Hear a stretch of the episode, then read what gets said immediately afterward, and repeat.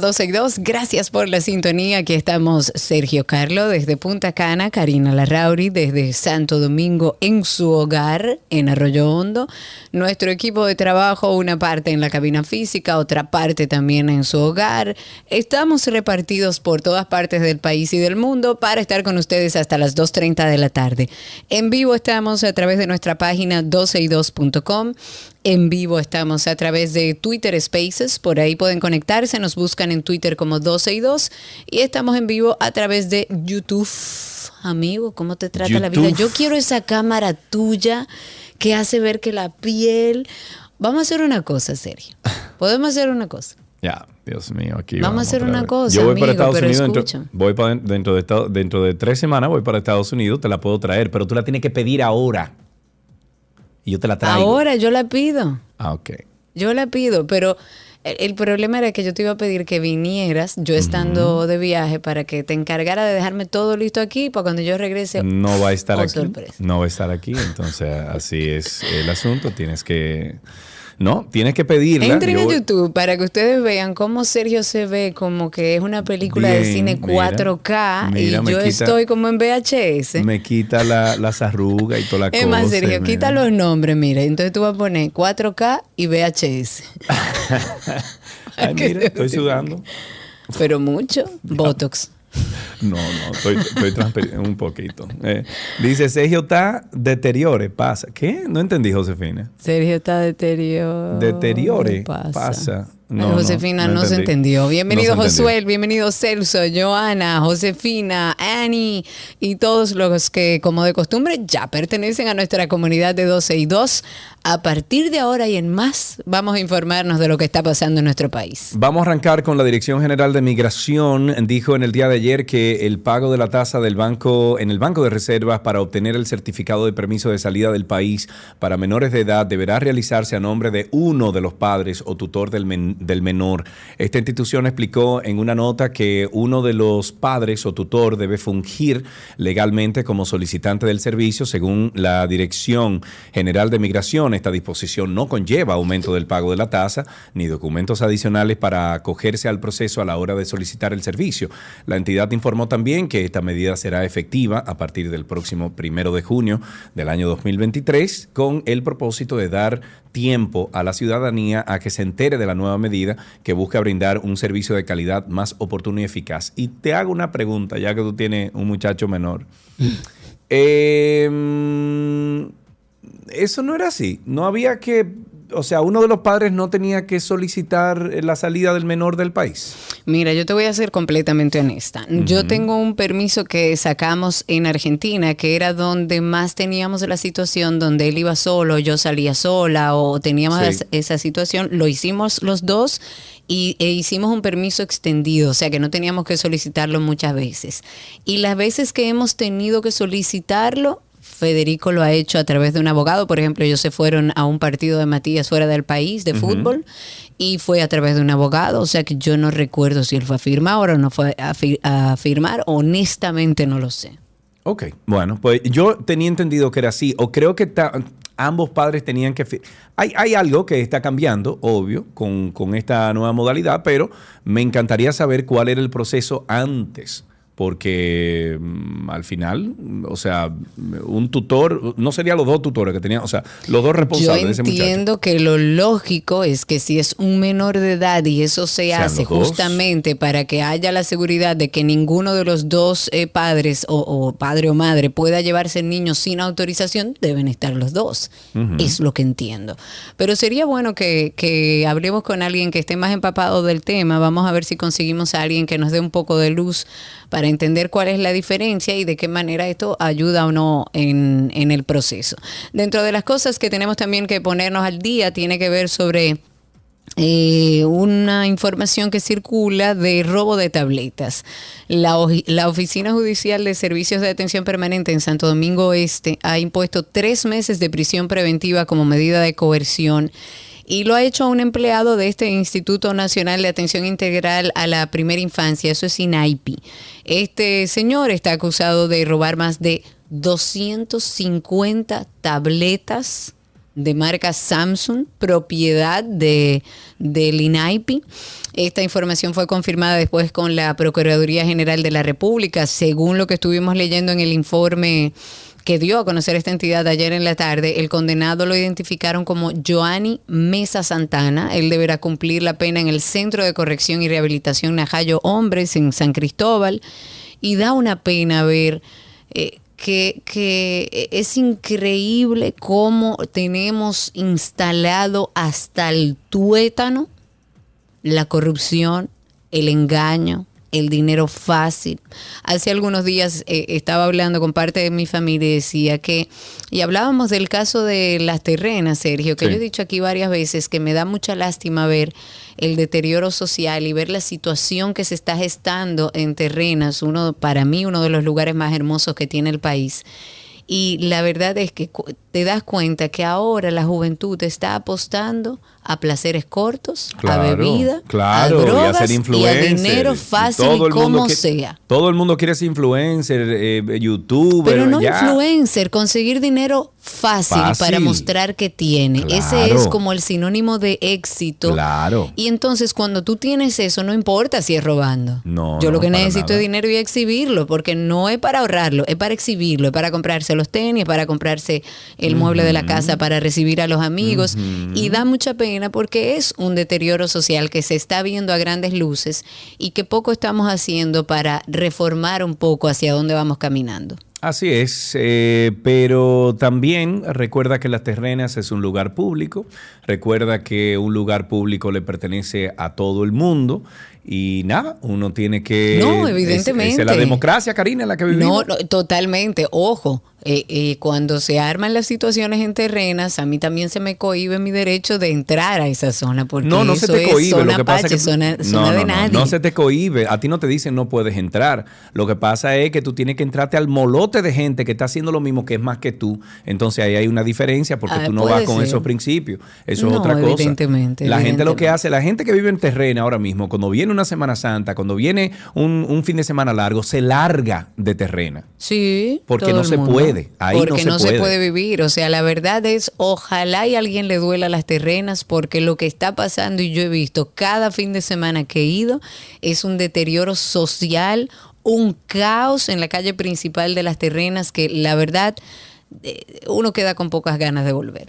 Así es. Bueno, sobre el fentanilo que tanto hemos mencionado aquí en el programa, ayer lo mencionamos también, el Consejo Nacional de Drogas, el CND, negó en las calles, eh, bueno, negó que en las calles del país se venda fentanilo para uso ilegal. ¿Cómo, se dan cuenta ellos? De que, Exacto. A pesar de las muchas denuncias que se han realizado en los medios de comunicación y de acuerdo con las informaciones oficiales emitidas por esta institución, no se ha confirmado la presencia de fentanilo en las calles eh, de nuestro país para uso ilegal. Según el Consejo Nacional de Drogas, el Instituto Nacional de Ciencias Forenses ha informado que solo en el 2017 y 2019 fueron identificados casos de fentanilo en su laboratorio. No obstante, ellos dicen que están a la espera de más muestras para realizar un análisis más exhaustivo. El CND notificó que la Dirección Nacional de Control de Drogas ha llevado a cabo diversas acciones contra el tráfico de drogas en respuesta a esas denuncias, pero hasta el momento no se ha decomisado fentanilo durante el periodo de esta gestión. Entonces, ¿qué hacemos con los casos de sobredosis que se han mencionado públicamente? Eh, que se ha identificado que es fentanilo. No, eso es una imaginación, es una, sí, claro, en, República Dominicana. Pero yo no he leído sobre esos casos. Por supuesto, nuestra, incluso nuestra oyente la semana pasada, cuando nos llamó, es que ya ha perdido varios amigos que han, eh, que han eh, ¿cómo se llama? Que han sufrido de sobredosis con fentanilo y se lo han encontrado. Voy a buscar esa información para compartirla públicamente. Y sí, la verdad es que eh, ya en los Estados Unidos eso es un epidemia. tema de Una epidemia. atención gubernamental, lo que está sucediendo. Una epidemia. y entrándole a todo fentanilo. Eh, Sí. La verdad es bastante preocupante vapes, el estado. Mucho cuidado a los padres que dejan que sus hijos estén comprando esos vapes, esos vapes, que no, que fulano, que tráeme aquí un líquido. Usted no sabe lo que tiene ese líquido, porque es que la- No. la- la- el producto que está entrando aquí a República Dominicana tiene cierta regulación, pero en realidad no tiene la regulación que tienen otros países. Entonces aquí se está importando muchas cosas que se mezclan con otras. En el caso, por ejemplo, de, de la marihuana sintética, etcétera, para que te dé el fundazo, pero te va a llevar también para, para, abajo la tierra, Claro seis que metros. sí, claro Entonces que ahí sí. está el problema, que no se regula. Si Y aquí se regularan las drogas, si existiese una ley que regulara las drogas, eh, ¿cómo se llama? Las, las drogas suaves, léase eh, marihuana y otros derivados, aquí fuera diferente el asunto. Yo lo que creo que don- donde puede haber también mayor información es en los centros de recuperación de adictos. Y eh, el Estado, el gobierno no tiene ningún plan, aunque da a algunas de las instituciones que trabajan con con el tema de los adictos, apoya de alguna manera a fundaciones, el Estado no es parte de eso. Yo te aseguro que si el gobierno y el Estado fueran parte de esos procesos de recuperación de adictos y estuviera integrado, tuviera mayores informaciones, porque esos son focos importantes para tú determinar cómo va no el tráfico de drogas, sino el que la consume en tu país, qué está consumiendo, cómo la está viviendo, qué está recibiendo, dónde lo compra, qué contenía eso que utilizó. Eso es una fuente de información Que llame, para poder trabajar. Que llame a alguien de Hogares Crea. Que nos Por informe ejemplo, si que querían llegando. quitarle dinero a Hogares Crea, que es de las pocas instituciones que trabajan aquí. No se lo querían quitar, se lo quitaron. No, no se lo quitaron. Que no se lo Hasta quitaron. donde deja tengo que, entendido. Deja que no. llamen para que tú veas. Si no ha bajado el aporte que hace el gobierno a Hogares Crea. Qué barbaridad. Eh, Eso es una tristeza porque eh, ellos, este gobierno está luchando y estamos viendo más lucha contra el narcotráfico y todo lo que provoca el narcotráfico, pero si no trabajamos a la par con los adictos, no estamos haciendo nada o estamos haciéndolo de forma incorrecta. Hablemos de Lopret, señores, que hay más irregularidades todavía. La Cámara de Cuentas dijo en la auditoría que, mm, que le realizó a la gestión de, de Diandino Peña. Recuerden que la Cámara de Cuentas está haciendo esta auditoría a Diandino Peña y a Lopret. Eh, un funcionario de esa entidad eh, supuestamente fungió al mismo tiempo como intermediario para los contratos de los seguros para las obras del Metro de Santo Domingo. Entonces, procedo a explicar. La Cámara de Cuentas eh, di- dijo en su informe que en la revisión a los 204 contratos de obras para las constructoras del Metro de Santo Domingo se descubrieron que las pólizas de seguros presentadas por las constructoras tienen como intermediario entre las compañías aseguradoras y la OPRED a una persona que se llama Richard Enrique, Enrique Sánchez Castillo que se desempeñaba como auxiliar administrativo del Departamento Legal allá en la OPRED, lo cual, según ellos informan, eh, como parte de, esta inve- de esta investigación, generó muchos conflictos de intereses, todo esto en perjuicio del Estado dominicano. Pero además, los investigadores de la Cámara también confirmaron que los contratos otorgados por la OPRED a las empresas suplidoras durante el periodo del año 2006 y hasta el 2017 fueron notarizados por la licenciada Beatriz Santaella Pichardo, que al mismo tiempo se desempeñaba como subconsultora jurídica del Ministerio de, de Obras Públicas, que tenemos que tomar en cuenta que es la fuente de recursos financieros de la OPRED, que No. consta en acta. True.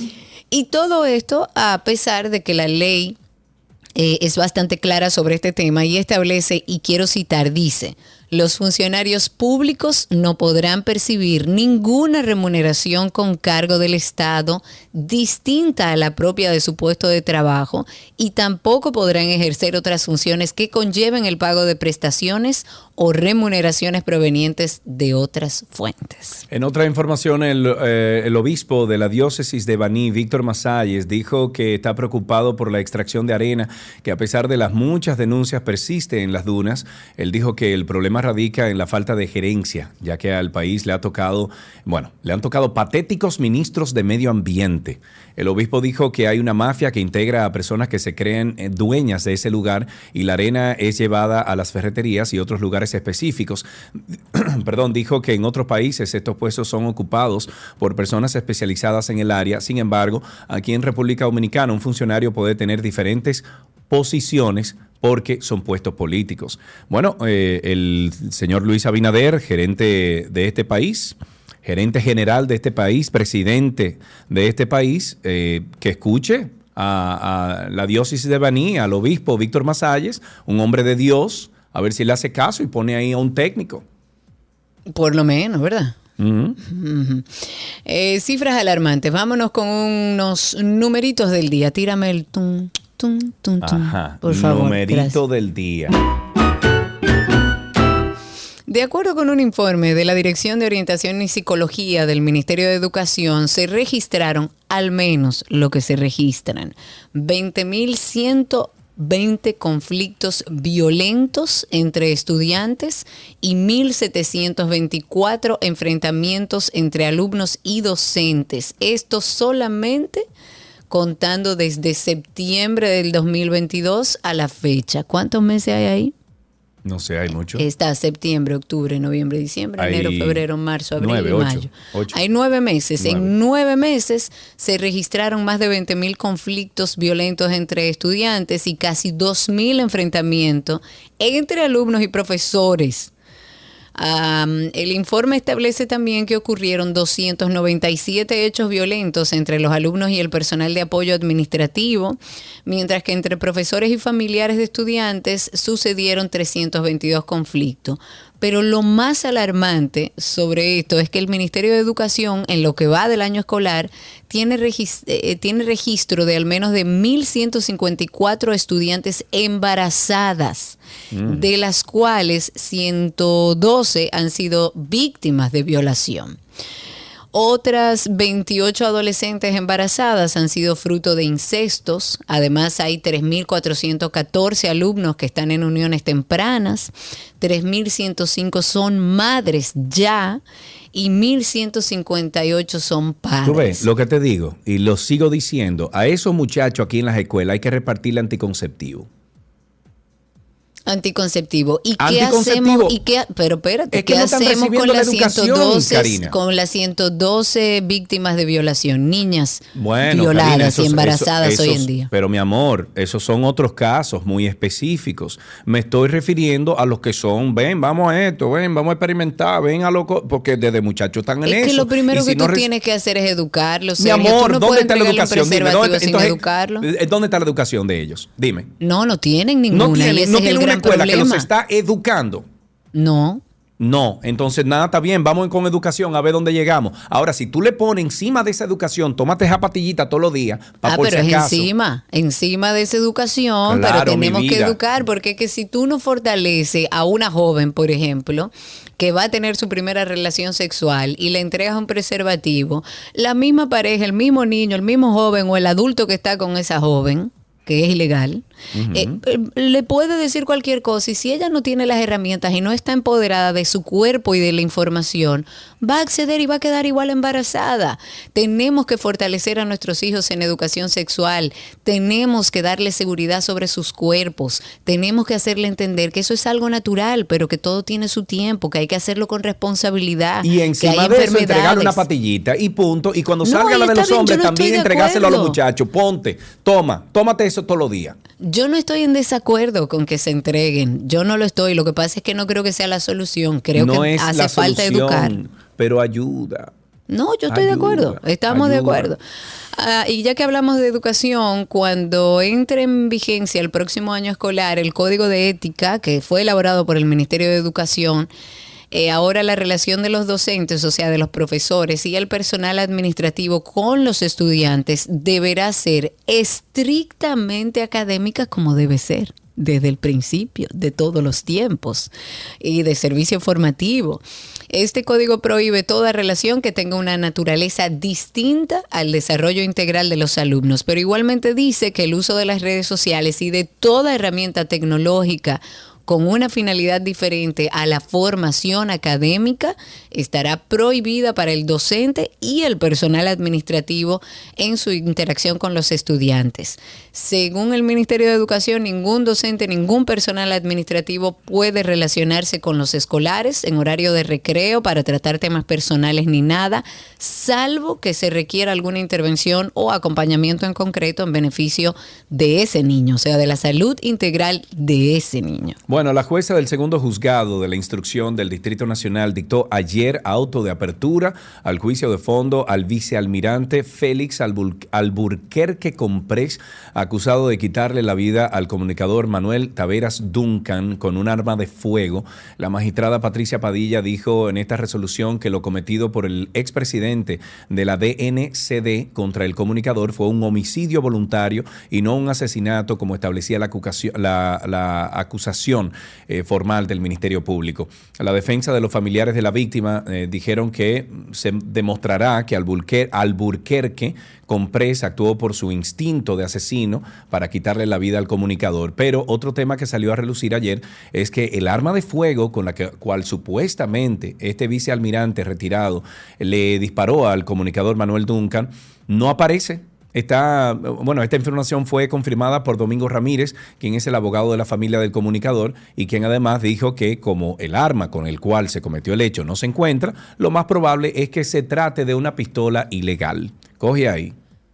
Eso siempre se dijo. Se dijo que se trataba de un arma ilegal, se dijo, pero bueno, ya empieza el proceso de juicio y veremos en qué termina eso. Para actualizar en el tema de la Cámara de Cuentas, que eso está, yo no, la, verdad es que debería preocuparle a todos los dominicanos prestar atención a lo que está pasando en la Cámara de Cuentas.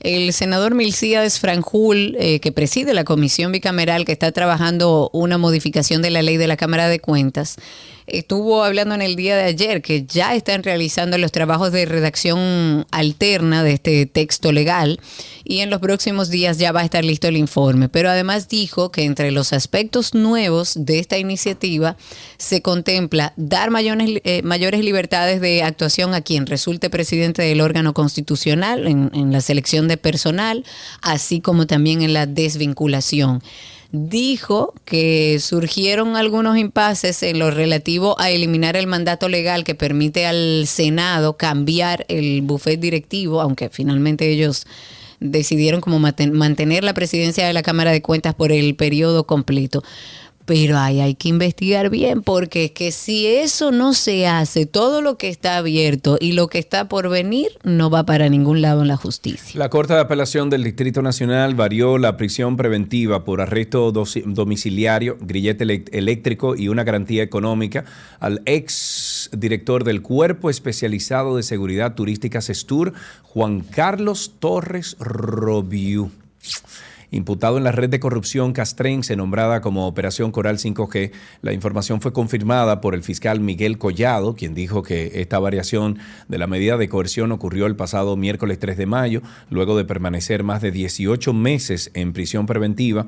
El representante del Ministerio Público no dijo el monto de garantía económica que deberá pagar Torres Robiú, el exdirector del CESTUR, sigue recluido en el Centro de Corrección y Rehabilitación Najayo Hombres en San Cristóbal hasta que se le ejecute la documentación de rigor para su salida que se espera que sea en las próximas horas. Recordemos que en este proceso el órgano acusador presentó cargos por presuntos hechos de corrupción en los casos Coral y Coral 5G contra 48 personas, 30 de ellas físicas y 18 jurídicas, eh, quienes son procesados por defraudar al Estado Dominicano con más de 4 mil millones de pesos. El proceso que se sigue a los encartados de la Operación Coral y Coral 5G fue recesado para este viernes 12 de mayo. Y dicho eso, vamos a recordarle que tenemos nuestro podcast donde hablamos de salud mental y bienestar. Karina y Sergio After Dark. Vamos, respira conmigo. Hoy queremos hablar de cómo nuestra respiración puede ayudarnos a manejar un estrés en particular, el estrés tecnológico. Señores, y eso es una realidad. En los últimos años, la expansión de la tecnología en todos los ámbitos de la vida ha dado lugar a un nuevo concepto médico. Oigan bien, tecnoestrés. Hay ya un estudio muy interesante que se hizo, se llama la apnea del correo electrónico. Hoy quizás más para el WhatsApp, la mensajería y todo eso, ¿no? Parece ser que cuando uno está escribiendo un mensaje, hace una suspensión temporal de la respiración. O respira de una forma superficial o respiras más entrecortadamente, sin que nosotros nos demos cuenta. Hay muchos expertos que dicen que la respiración es un indicador muy preciso de los estados psicológicos. Nosotros mismos ya creo que lo tenemos innato, que cuando vemos a alguien en estrés decimos respira, respira, respira. Karina y Sergio, After Dark. Karina y Sergio After Dark en todas las plataformas de podcast. Búsquenos, eh, en Google como Karina y Sergio After Dark. Así empezamos 12 y 2 en el día de hoy. Ya regresamos con mucho más. Todo, todo, todo lo que quieres está en 12 y 2.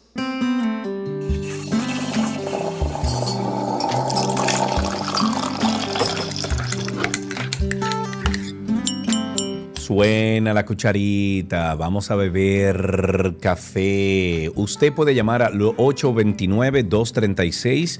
9856 829 236 9856 es el teléfono aquí en 12 y 2. Llámenos y cuéntenos cómo usted se bebe su café. ¿Y cómo fue el café de esta mañana? También ya tengo ahí al licenciado Héctor. Adelante, licenciado, cuéntenos. ¿Cómo fue ese café de esta mañana? ¿Cómo se lo bebió? Parece que el licenciado no tiene buena señal. 829-236-9855. Buen, buen provecho, Karina. Hola, Gracias. ¿cómo estás? Bienvenido. Un honor, un honor participar con ustedes. Hola, Sergio. Saludos. Enhorabuena. Así Cuéntame es, cómo ¿Cómo cuéntanos. fue. servir? Cuéntame, Héctor, ¿en qué- ¿cómo fue tu cafecito de esta mañana? Fue muy placentero, a pesar de todos los problemas migratorios que en el hemisferio están ocurriendo en estos momentos. y sí, no hay de otra. ¿Cómo tú te bebes el café? Yo me lo bebo sin azúcar y negro. Negrito, como me gusta a mí. ¿Quién fue que te introdujo el amor al café a ti? ¿Tu abuela, tu mamá, tu papá? ¿Quién fue? Mi abuela, mi abuela materna. Tu abuela materna. Héctor, después tenemos que hablar de política con un café en la mano. Muchísimas gracias. 829-236-9856. Tenemos una última llamada. Tenemos a Alexandra aquí con nosotros. Alexandra, buenas tardes, bienvenida. Cuéntanos tu relación con el café, ¿cómo es? Alexandra, ¿nos escuchas? Hola. Sí, Adelante, Ustedes cuéntanos también. tu relación de, con el café, ¿cómo es? Mi relación, yo tengo una relación muy especial con el café, muy abierta. Mi Ajá. relación con el café. Qué Mi rico. cafecito en la mañana no es moscada, rayada, después que está servido, sin azúcar. Y también a veces yo me bebo un café huyendo. Esta mañana yo me bebo un café huyendo. Salía tarde y me tragué un café. Eso, eso, hay unos días que te dan así. Y Y yo sí. un, un café huyendo, también lo hago. También, eh, ojo, bien. es válido. Mira, te voy a dar un truco. Yo tengo mi- mis vasos térmicos y cuando toca el café huyendo, yo lo echo ahí porque lo que no me lo bebo es frío. Puede ser huyendo, pero no frío. un abrazo, gracias por llamar. Excelente. Que va a tomar tu tip, que va, se va a llevar Sí, de ti. claro, un vasito térmico para que por lo menos no sea frío el café. Y recuerden, aquellos que van a entrenar, que estuve hablando con Gaby eh, hace unos días, y gracias a Monse, que nos mandó la forma en la que el aceite y el café se pueden mezclar. Gracias, Monse. Pero igual, eh, si ustedes quieren tener un pre-workout maravilloso, bébase su café negrecito y póngale una cucharadita de aceite de coco y se va a acordar de mí. Dejemos hasta aquí nuestro cafecito de las 12. Ya regresamos con el resto del contenido de 12 y 2.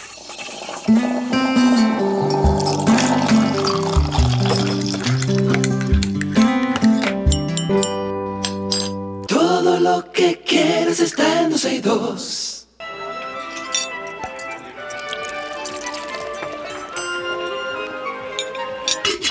Uh la me oui, je mange, comida de Gabriela Paz, que c'est me oui. Hola, Gaby. Me oui, ¿cómo estás?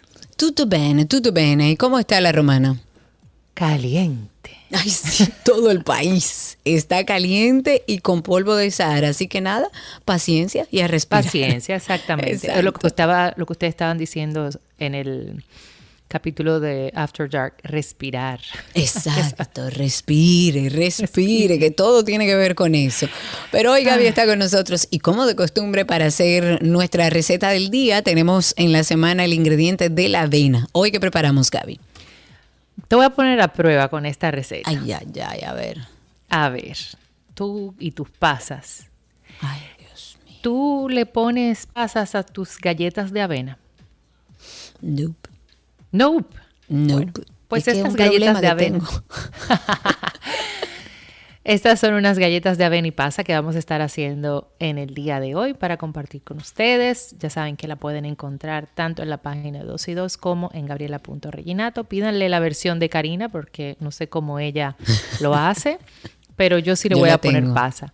Eh, pueden variar si quieren las pasas por unos cranberries, por dátiles, por nectarines, no sé, algo que, que le vaya para ese ácido dulce con lo crujiente de la avena.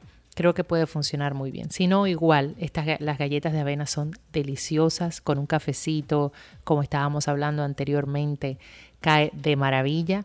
Que por cierto, a, la, a, a nuestra oyente que llamó que decía que se, se, yo no sé cuál fue la expresión que ella utilizó ya, como que se tomó un café rápido esta mañana y tú le hablabas del vaso térmico. Yo tengo uno que me- cuando salgo de aquí, de, de mi casa, y voy a Santo Domingo, me llega hasta San Pedro. Yo me voy No, tomando no, ese no, cafecito A mí me dura ahí, dos y mira. tres horas. Yo no sé cuál tú usas, pero el mío yo puedo llegar al mediodía con ese Ah, no, café no, caliente. él llega, pero yo me lo voy disfrutando eh, tranquila mientras voy manejando. Claro. Y hasta San Pedro me llega todo mi, mi taza y yo me voy escuchando el matutino, tomando mi cafecito. Claro. Y de lo más bien. Así que yo creo que todos tenemos nuestras mañas. Bien, pues entonces para estas galletas de avena y pasa, vamos a necesitar una y un cuarto taza de hojuelas de avena, tres cuartos de taza de harina, una cucharadita de canela en polvo, media cucharadita de polvo de hornear.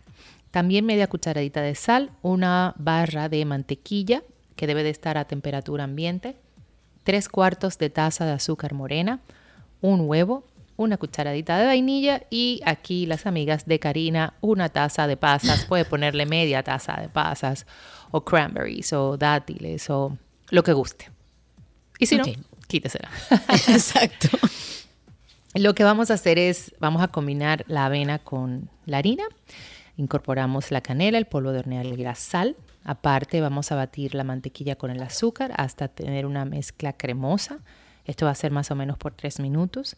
Y luego vamos a agregar el huevo y la vainilla. Y vamos a volver a batir por unos dos minutos más. Aquí esto se lo vamos a agregar a la mezcla de la avena y vamos a mezclar suave. O si va a utilizar la batidora eléctrica, pues a velocidad muy suave. Yo prefiero hacerlo con una espátula para que así la hojuela quede íntegra y no se, no se dañe. Vamos a dejar reposar un poquito la masa, ¿ya? Y entonces para, esto es para que quede un poco más esponjosa. La, aren- la, la avena se va a hidratar con el huevo y con la grasa de la mantequilla. Entonces esto va a ayudar a que quede más fluffy, más, más, eh, sí, a que quede Más más, suavecito. Más suavecita. Entonces, eh, antes de llevarla a horno, pues vamos a agregarle las, las pasas o puede hacerla también antes de, que la lleve a reposar. Eh, aquí el orden de los factores no altera el producto. Entonces vamos a colocar en una bandeja para horno con un parchment paper o un poco de materia grasa en el fondo y vamos a ir colocando eh, separadas por alrededor de dos pulgadas entre cada galleta una cucharada de la mezcla. O también va a depender el tamaño que usted la quiera hacer, pero más o menos una cucharada de la masa es lo ideal para hacer una galleta. Entonces, en nuestra bandeja colocamos una cucharada, dejamos dos pulgadas, una cucharada, así vamos repitiendo. Esto lo vamos a llevar a hornear por 15 a 17 minutos, dependiendo del horno que tengas. Am, no, no te dije ah, precalentado a una temperatura de 350 grados. Y luego vamos a retirar del horno, dejamos que se enfríe a temperatura ambiente, las puede guardar en un envase con tapa de vidrio o de plástico y disfrutar con su cafecito o ponérselo inclusive de merienda a los niños o para ustedes que se le llevan al trabajo. Es una mansa locos en un tapón, créanme. Tengan una en cartera siempre y voilà. Voilà. Qué rico. Bueno, ahí está además una opción bastante fácil si, la, si tiene o necesidad de merienda para los chicos también. Voy a ver si consigo de mis recetas, a rescatar alguna de mis recetas que tienen avena, a ver si puedo ayudarte esta semana. No me comprometo, pero lo voy a hacer. Recuerden que Gaby siempre comparte las recetas a través de su cuenta de Instagram. Síganla como gabriela.reginato en Instagram. Por ahí también puedes seguir Voila RD, que son los potes mágicos, y Voila Café allá en Altos de Chabón. Gaby, un beso, gracias. Un beso enorme y bueno, sigo en contacto con ustedes a través de la radio sí, señor. Un abrazo grande. Gabriela Reginato estuvo con nosotros desde La Romana en nuestra receta del día.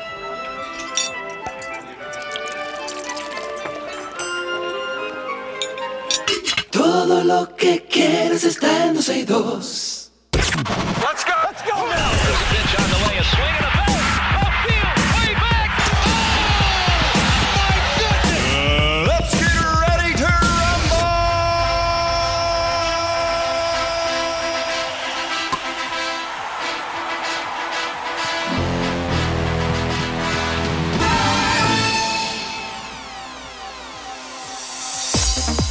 Estamos en deportes aquí en 12 y 2. Inmediatamente hablamos de béisbol. Los Ángeles Dodgers y los San Diego Padres o los San Diego Padres abrirán la temporada 2024 con un par de juegos en Corea del Sur. Serán los primeros partidos del Major League Baseball que se juegan en Corea del Sur y marcarán la octava vez desde 1999 que Major League Baseball juega sus primeros juegos de temporada regular fuera de los Estados Unidos o Canadá.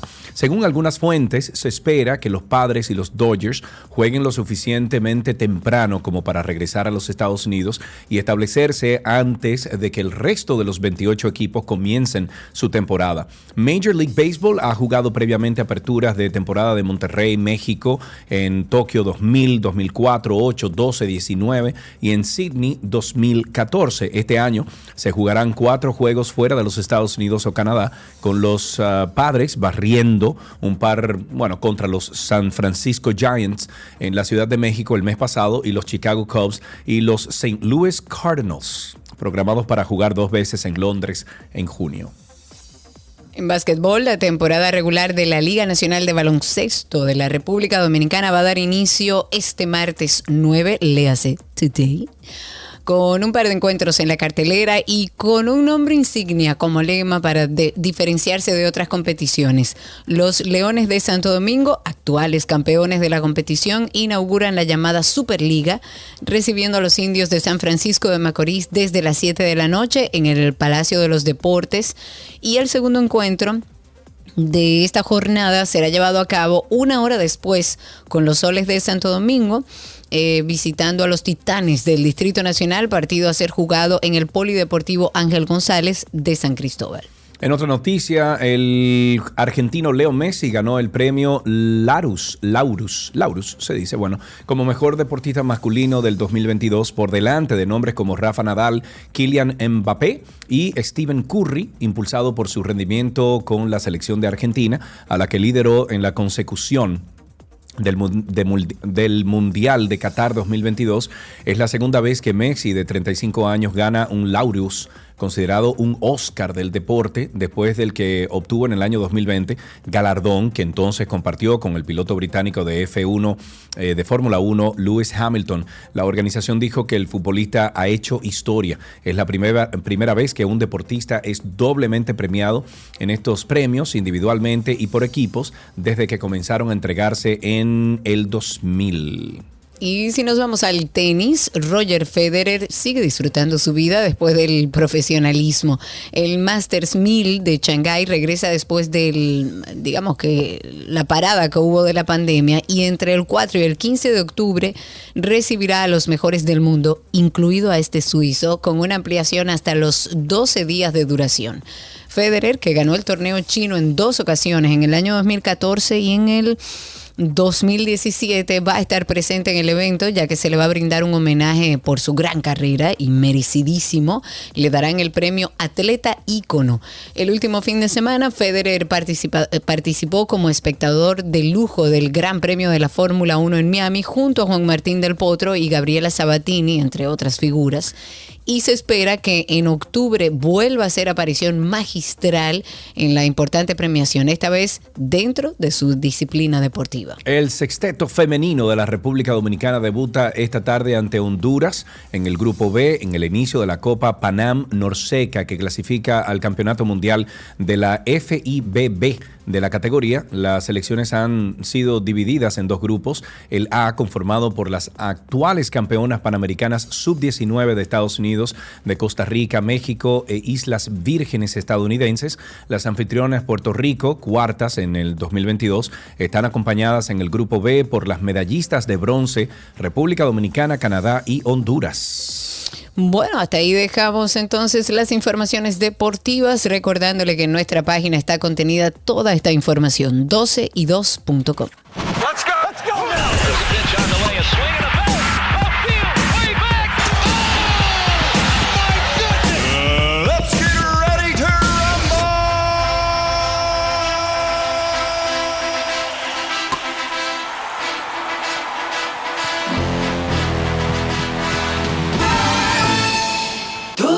que quieres está en 12 y 2.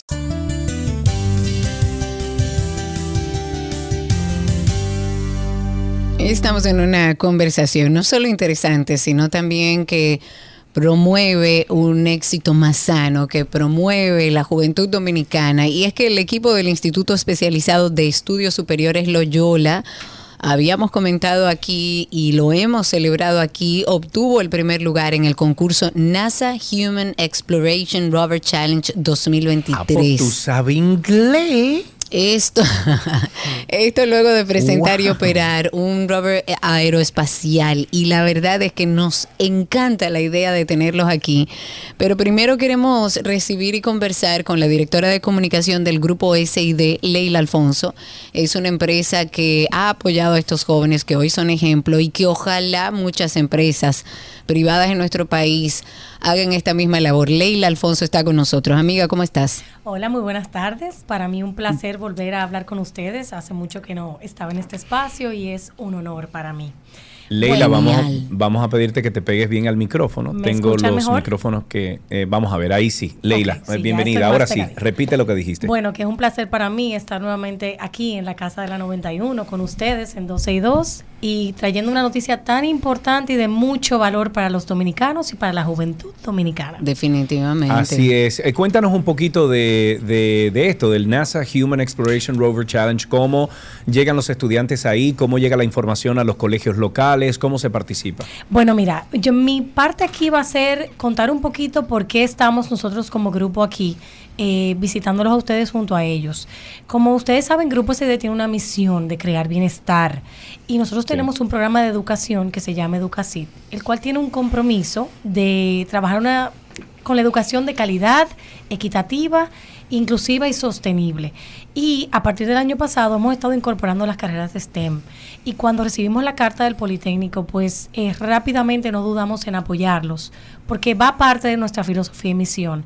Y Claro. cuando nos llegó, pues contactamos a- a- al director, coordinamos y recibimos la visita de los estudiantes y nos contaron eh, su, su proyecto, hacia lo que iban a llevar y la verdad que fue emocionante para nosotros y les prometimos que sea cual sea el resultado, le vamos a acompañar en contar su historia, en contar su, su proyecto, Su lo que, su experiencia el trabajar en equipo, el soñar, el luchar por lo que se quiere.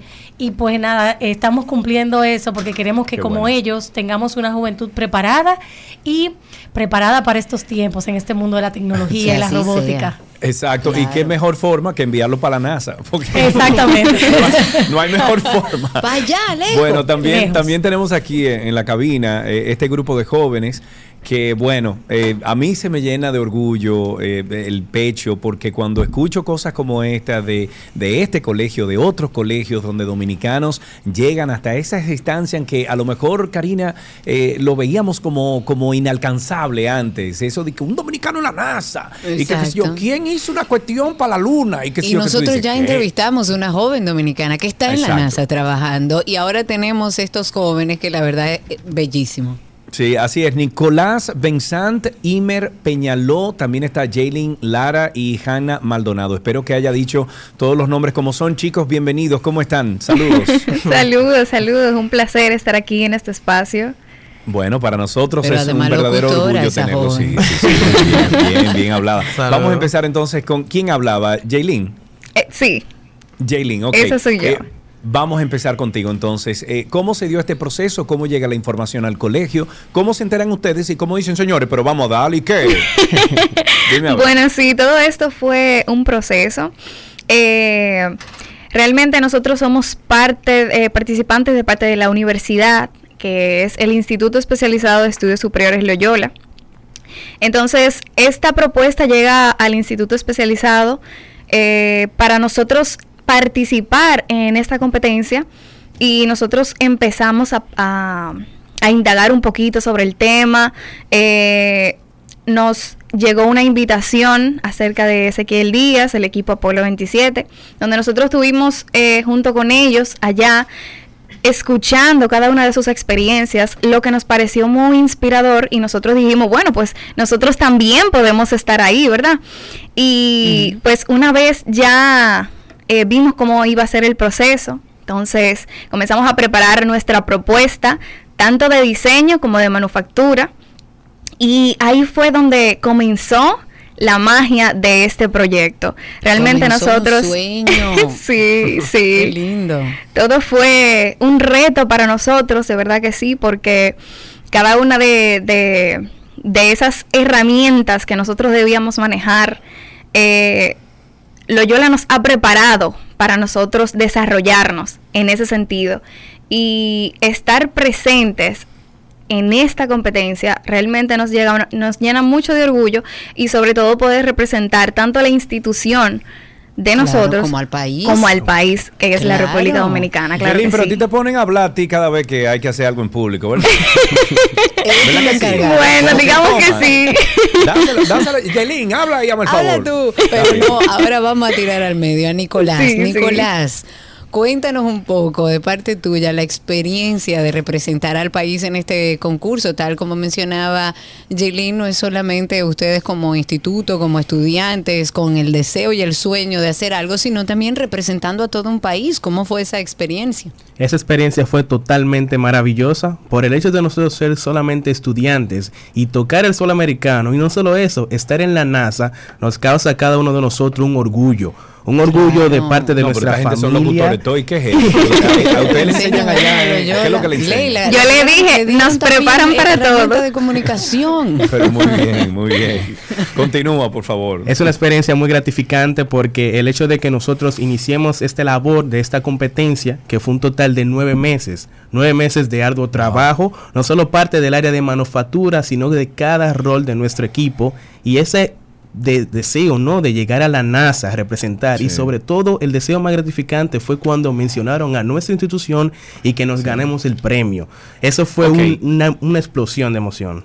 Pero yo lo que quiero saber es cuando, o sea, ¿cómo, cómo fue el proceso y en qué ustedes se basaron para ustedes desarrollar esta creación de este rover aeroespacial? ¿Dónde ustedes investigaron? Bien, eh, recalcar un poco de que esta competencia ya República Dominicana ha participado. Tenemos que el primer equipo que participó fue el Liceo, luego del parte universitario fue Intec. Luego de cuatro años de ese equipo participar, entra a nosotros el Instituto Especializado de Estudios Superior Loyola como primera vez. Esta competencia, que es el HERC, el Human Exploration Rover Challenge, consta de construir un rover ¿Cómo llega eso? Eh, eh, es bueno que digas que es un rover, para aquellas Exacto. personas que no lo saben, ¿qué es un rover? Un rover, como dice el nombre bien técnico en inglés, viene siendo un vehículo aeroespacial que consiste en ser tripulado por dos personas, pasar por un paisaje, dígase, un camino y recolectar muestras. Para irnos más lejos, supongamos en otro planeta, ¿no? Ese pequeño vehículo que se Claro, sale a la luna. señores, esto es un buggy que va Más o menos. en la luna. Sí. Es un buggy que va en la luna, no se lo complique. Exacto. Entonces, llega toda esa información y cómo ustedes comienzan a investigar para dar con, eh, con, con la solución al problema que presenta la NASA. Bien, cuando llega ya esa propuesta, nosotros como equipo, gracias a nuestro líder y nuestro asesor, debemos crear una propuesta. Claro está, la competencia existe, pero para nosotros entrar en ella debemos hacer varios pasos. Y el primero es una propuesta, un proposal. Nosotros debemos hacer un diseño que le convenga lo suficiente a los ingenieros de la NASA para que ellos digan, sí, ustedes jóvenes están aceptados. Ese fue el paso más importante. Un equipo de diseño y diseñar un rover que cumpla cada una de las especificaciones de la NASA. Qué belleza, señores. La verdad, bueno, nosotros estamos en vivo a través de YouTube y la gente está emocionada escuchándolos. Ahora a futuro, ¿qué piensan? Más allá de esto que lograron, que también me parece que es un ejemplo a seguir. En el día de ayer estábamos hablando de que m- eh, muchos jóvenes ahora eh, entienden que la, la cosa se logra rápido. Sin embargo, estábamos oyendo a Nicolás hablar de que esto fue un proceso largo, extendido, de meses de trabajo. Y miren el maravilloso resultado que tienen. Me voy con Yana, Yana Maldonado. ¿Tienen ustedes idea, interés o en el caso tuyo de dedicarte a una carrera quizás relacionada con la ciencia y por qué? Bueno, realmente, bueno, actualmente ya estoy estudiando lo que es una carrera eh, que se especializa en lo que es la tecnología y la ciencia. Yo estudio ingeniería industrial y fue parte de nuestro proceso eh, reclutar a diferentes eh, personas con aptitudes diferentes. Eh, o sea, que no- nuestro grupo está conformado por ingenieros, tecnólogos en manufactura, diseño. Aquí hay un gran potencial. Claro, claro, me encanta. Y si me voy con Imer, que no ha dicho ni mu de qué forma este concurso te cambió la vida a ti y sientes que le cambió la vida al grupo. Eh, gracias, es una, excelente pregunta. Eh, esta competencia, al igual que a todos mis compañeros, para mí fue algo eh, nuevo, algo innovador, fue un reto.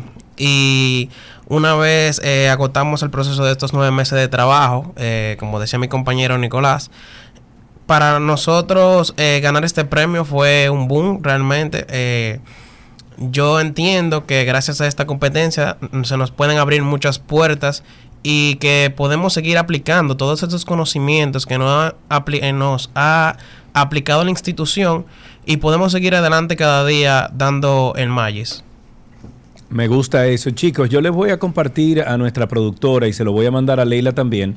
Eh, hay una película que se llama Space Camp. ¿Ustedes la han visto? No. Él es, es vieja, es vieja. Es una película, bueno, de Esos los son años muchachos 80. jóvenes. Pero espérate, para pero ellos esa película es un clásico. Ustedes fueron, eso. ustedes fueron a, mm, a ¿cómo se llama ahí? A, Alabama. Alabama Hospice, sí. Exactamente. Pues esta película se firmó en Alabama en los años 80 eh, y fue lo que a mí me despertó la curiosidad sobre el espacio, sobre lo que había el más allá de, de la Tierra, etcétera. Te lo estoy compartiendo a ti, Leila, eh, para que se los dé a los muchachos. Está en YouTube, es totalmente gratis. Lo pueden buscar como Space Camp 1986 Full Movie y está libre de cargos en, en- en YouTube. Quiero que la vean porque primero fue donde ustedes fueron a competir y van a ver el, el- vamos a decir que eh, el, el establecimiento, el- la base, la van a ver diferente porque está a los años 80. Y segundo, porque esto le podría también despertar a ustedes ese mismo interés de seguir un poquito más allá, de, de no solamente Claro. desarrollar una tecnología que vaya al espacio, sino que a lo mejor algunos de ustedes puedan llegar. Eh, muchísimas gracias por por venir aquí, por aceptar nuestra invitación. Eh, me quiero, queremos despedir esta entrevista pidiéndole a uno de ustedes que le dé algún consejo a otro estudiante que esté en el carro con su mamá ahora mismo y que nunca ha pensado en ningún momento participar de nada que tenga que ver con la NASA. ¿Por qué hacerlo? Algunos de ustedes. Claro que sí. Eh, bueno, aprovechar el espacio para darle el consejo a todos esos niños, niñas y jóvenes que nos están escuchando. Y es que no podemos rendirnos y no podemos dejar de soñar. La educación no podemos verla como una prisión o una cárcel, sino más bien como una entrada al maravilloso mundo de la sabiduría y sobre todo de construir un mejor futuro. Me gusta eso. Muchísimas gracias, Nicolás. Yo quiero como y coger para allá abrazarlos. Venga, que lo recibimos. Y nuestra querida Leila Alfonso que está con nosotros. Muchísimas gracias chicos por venir aquí. Eh, eh, tienen siempre la puerta aquí abierta. Si se inventan algo, invítenme, que yo soy loquísimo con la tecnología. Me encantaría ver esas cosas eh, de, de- en primera, eh, ¿cómo se llama? De, de- en presencial, ¿no? En, en vivo. Eh, y están invitados siempre. O sea que muchísimas gracias chicos. Un abrazo. Muchas Gracias, gracias. A ustedes. Gracias. Hasta aquí esta conversación interesantísima en 12 y 2. Ya regresamos con mucho más. Todo lo que quieras está en 12 y 2.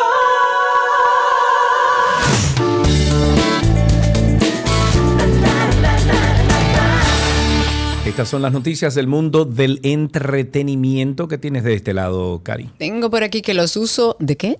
De la inteligencia artificial no solo han llevado a crear imágenes, videos, sonidos, texto, de todo, sino que ha empezado ahora a incursionar en el mundo de la música, imitando la voz. Eh, Sí, pero ahora ha salido a relucir con más fuerza porque están imitando la voz de artistas para que parezca que están produciendo versiones propias de otras canciones, incluso que produzc- eh, producen nuevas canciones.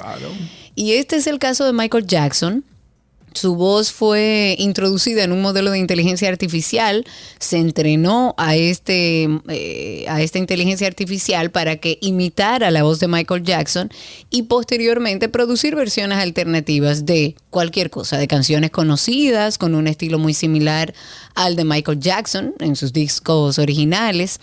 Y el usuario, hay un usuario conocido como Motif, fue el responsable de esta creación de una versión de la canción Peaches de la película Super Mario Bros. Que está muy pegada, incluso entró en la lista de Billboard con la voz de Michael Jackson, o sea, de este fallecido artista del que además se declaró fan. El video original que fue publicado originalmente en YouTube fue eliminado por la plataforma junto a otras canciones que incluyen la voz de Michael Jackson versionando otras canciones. Pero según Motif, este usuario, la decisión fue tomada luego de que Sony Music Entertainment, quien posee los derechos de distribución de las grabaciones eh, que realizó el cantante, pues bueno, tumbara eso. Pero la inteligencia artificial va más rápido de lo que podemos entenderla. A mí, te dije ayer que solicité esa aplicación nueva que hay de Adobe para editar solo. Para que tú nada más le tengas que poner los videos y te dice, edítame Yo eso quiero que tú así, la así, así. y me dijo qué tal. Para que sepa. Un trabajo de grado muy particular. Eh, dice aquí que Yo soy Betty la Fea. Es la telenovela colombiana más exitosa de la historia y ha sido transmitida en más de 180 países, doblada en más de ses- 25 idiomas y cuenta con al menos 28 adaptaciones alrededor del mundo. Hace unos días Elizabeth Olsen, actriz que da vida a Wanda Maximoff en las películas del universo cinematográfico de Marvel, se declaró fan, fan, fan de Betty. Ahora la historia de una estudiante que se tituló con una tesis sobre esta tenelo- telenovela se viralizó y es que la alumna de la Universidad Distrital de Bogotá escribió un trabajo muy detallado para optar por un título como licenciada en Humanidades y Lengua Castellana. En la tesis, la joven llamada Angélica Padilla dijo que las telenovelas han sido tomadas desde la academia como elementos que pueden explicar fenómenos sociales y culturales de los diferentes países latinoamericanos. Su trabajo analizó el carácter antiheroico del personaje de Beatriz, eh, así como temas de género, discriminación y clasismo. Ok, dentro de las cosas también que pasan en el mundo del entretenimiento, Katy Perry perdió el juicio contra la diseñadora de moda Katy Jane Taylor, quien vende ropa bajo la firma de Katy Perry. ¿Por qué surgió este problema? Para aquellos que quizás no lo saben, bueno, al tener esta coincidencia, digamos que homófona entre los nombres, ambas se enfrentaron en un proceso legal que llegó a su final ya esta semana. Recuerden, eh, está Katie escrito K-A-T-Y y Katie escrito K-A-T-I-E Perry. En este caso, esos son los nombres. En el 2019 la diseñadora presentó una demanda contra la intérprete, o sea, contra la cantante Katy Perry, por haber ignorado la marca australiana que ya estaba registrada, la cual realiza ventas mediante minoristas a través de página web y demás. Y luego de un largo juicio, la jueza llegó a la conclusión de que la compañía Kitty Purri, propiedad de Katy Perry, violó parcialmente los derechos de marca del negocio de Katie Taylor y aún está pendiente cuál será la compensación económica que la cantante tiene que pagarle a la propietaria de la marca de ropa por usar un nombre artístico que estaba registrado para otra persona. WWE, la principal compañía de lucha libre en el mundo, anunció este que eh, su, su evento en vivo Premium Backlash, celebrado el pasado fin de semana en Puerto Rico, en Puerto Rico, que contó con la participación de Bad Bunny, ha sido mayor visto, el mayor visto en su historia. Según indicó la empresa en un comunicado de prensa, la audiencia televisiva del espectáculo celebrado en el Coliseo de Puerto Rico en San Juan obtuvo un aumen- aumento de un 28% contra el récord que impuso en el 2022. Igualmente el espectáculo marcó la mayor cantidad de venta de boletos, que fue 17.944 de un evento de la WWE celebrado en Puerto Rico y de un espectáculo en vivo de Backlash en la isla. Incluso más de 40 millones de personas vieron a través de las redes sociales la pelea callejera entre Bad Bunny y Damien Price, dijo la WWE en el comunicado. Sergio, ¿tú sabes por qué el youtuber Mr. Beast aparece en una foto rodeado claro. con un reguero de billetes de Yo lo dólares? posteé, yo lo posteé, yo me, haciendo- yo me quiero ganar esos 10 mil dólares. Pero cállate, no me Yo lo hagan para reposteé, pero ajá, pero ajá. Ok, hay una gran cantidad de usuarios de Instagram, sobre todo, que se han preguntado qué es lo que está pasando con el youtuber Mr. Beast, que es uno de los más famosos del mundo, eh, y por qué su foto, rodeada de muchísimos dólares, está siendo replicada por una gran cantidad de personas. Pues la respuesta es sencilla. El youtuber cumplió años el pasado domingo 7 de mayo, decidió regalar nada más y nada menos que 50 mil dólares entre cinco de sus seguidores en Instagram, repartidos a 10 mil por cada ganador. Y las condiciones para ganar esta suma de dinero, que, que suman el equivalente de, bueno, casi 600 mil pesos dominicanos, 546 mil pesos dominicanos, son compartir la publicación en la historia de la red social de Instagram, etiquetar a una persona en los comentarios, seguir su cuenta de Instagram arroba MrBeast y Jimmy Donaldson es uno de los creadores de contenido digital más famosos, como les decía, en plataformas como YouTube, sobre todo YouTube, pero está en Facebook, en Instagram, en TikTok, en Twitch. Y en YouTube es la personalidad incluso con más suscriptores. Tiene 151 millones de ¿Tú seguidores. sabes cuánto en gana él mensual? Un dinerazo. De 4 a 5 millones mensual. Y claro, 50 mil dólares de caja chica. Mensual. Bueno, según la revista Forbes, sus ingresos, que ya son más altos que cualquier creador de cualquier red social, se duplicaron en el año 2022, alcanzando los 110 millones de Pero dólares. eso solamente por una vía, Karina. Exacto, por una vía. Y Por se vía. estima que su fortuna ascienda a 500 millones de dólares. Para que sepa, él regala casa, él regala carro De de, todo. lujo, él regala... Él incluso vino aquí, hizo Ah, no algo sé. con algo medioambiental, sí, mi hijo me contó que algo hizo aquí también y gastó un dinero grande en, en un tema medioambiental, no recuerdo con exactitud. Ok, bueno, pues siempre invitándolos a este podcast multimillonario que tenemos nosotros. El dolor es una sensación que experimentamos desde que nacemos, es una emoción natural. El dolor lo podríamos describir mejor como un sentimiento. Básicamente es un sentimiento de una sensación desagradable que viene causado por una emoción. ¿Cuántas veces nos hemos visto en situaciones en las que por no lidiar con ese dolor buscamos escapar de él, llevándonos a cosechar un trauma mucho más importante en nuestra vida y por mucho más tiempo de lo que debería? Porque nadie nos explicó que el dolor es válido. Eso no es nada, olvídate de eso. Tú te vas a poner así por eso. Tú te vas a poner tan triste o, o te va a doler de esa manera por una cosa tan insignificante. Pero además tengo la situación por encima de que no me permito sentir esa vergüenza porque entiendo que no debo sentirla, porque entiendo que no lo vale. Entonces me quedo como trancado en una situación de sentí esto, pero no me permito sentirlo. Si no me permito sentirlo, nunca lo voy a poder solucionar. Karina y Sergio, After Dark. Este podcast millonario de Karina y Sergio After Dark lo pueden conseguir en cualquiera de las plataformas de podcast. Nos buscan como Karina Larrauri Podcast o Sergio Carlo Podcast. Incluso en Google usted pone Karina y Sergio After Dark y le sale ahí la lista. Usted se suscribe y se une a los más de 15 mil personas que ya son parte de nuestra familia. Gracias. Hasta aquí, entretenimiento en 12 y 2.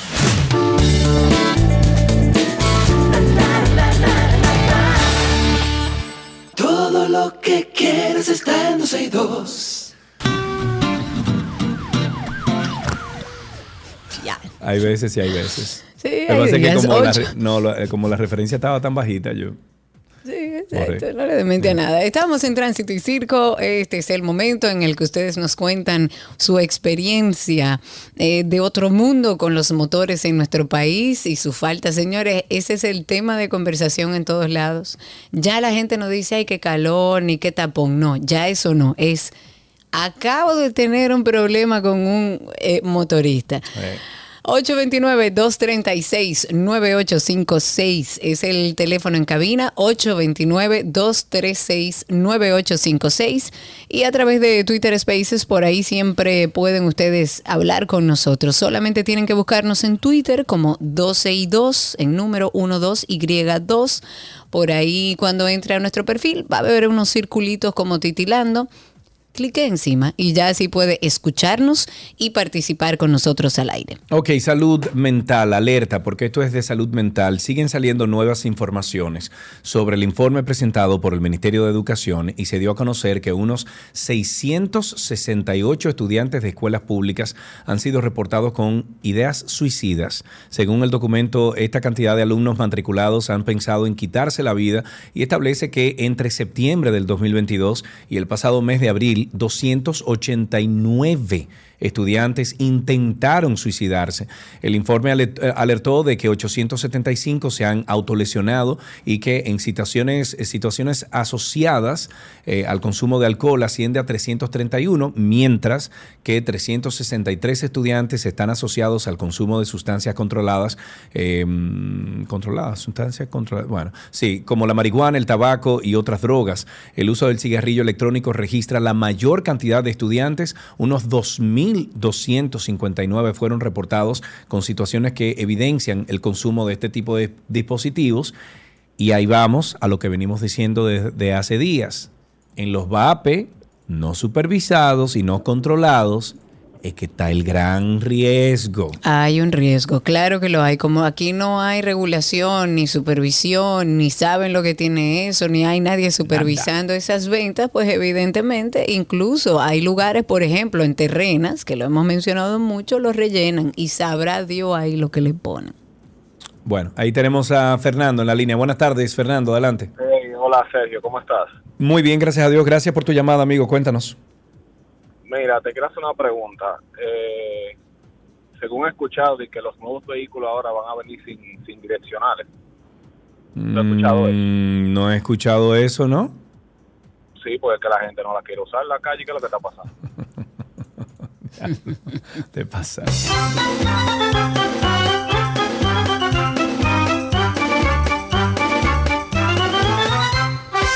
Me voy con nuestro amigo Yankee, que lo tengo a través de Twitter Spaces. Adelante, amigo, cuéntanos.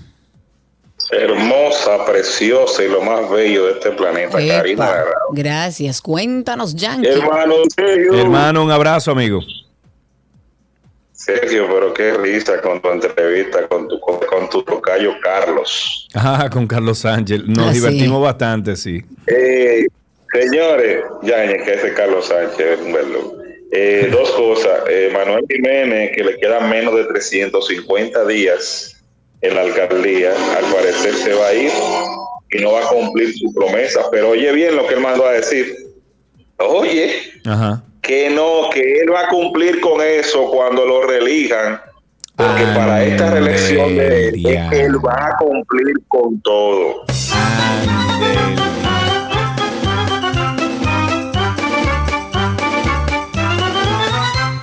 Anda el día. Oye, bien, ¿cómo es que anda el asunto? 829-236-9856. Mm, Aquí tenemos a Nancy. Sí, Nancy Sí. está en la línea. Buenas tardes, Nancy. Hola. Sí, bu- buenas tardes, chicuelos. Saludos, ¿cómo estás? Le cuento el periplo que pasé porque me secuestraron mi carro, porque para mí eh, fue un secuestro. ¿Y cómo fue que pasó todo? actividad. Bueno, estaba en una actividad en el Clunaco. Eh, habían dos, dos vehículos estacionados donde dice el letrero de Naco, no vi raya amarilla que dijera que no, habían dos vehículos más. Estras- estacioné el mío. Surprise, cuando salgo de la, de la actividad, mi carro no está, pero hay tres jipetas estacionadas donde yo estaba. Entonces mi pregunta es la siguiente. Eh, secuestran los vehículos, Intran, parquéate bien o como se llame, eh, por tamaño, por marca o por estatus.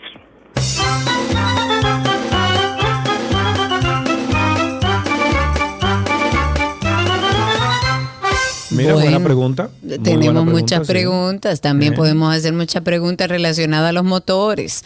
Señores, a ver si alguien me explica. Por favor, llamen al 829-236-9856 o a través de Twitter Exper- eh, Spaces. Los principales partidos políticos están en campaña. Todos. ¿Verdad que sí? Todos. O sea, no es, no es un, pensar mío, es que No, no, no. es así. Todos. todos. Ya están en campaña a 54 días de que arranque oficialmente la pre-campaña. ¿Y cuál O es sea, el problema? eh, ¿Cómo que cuál es el problema?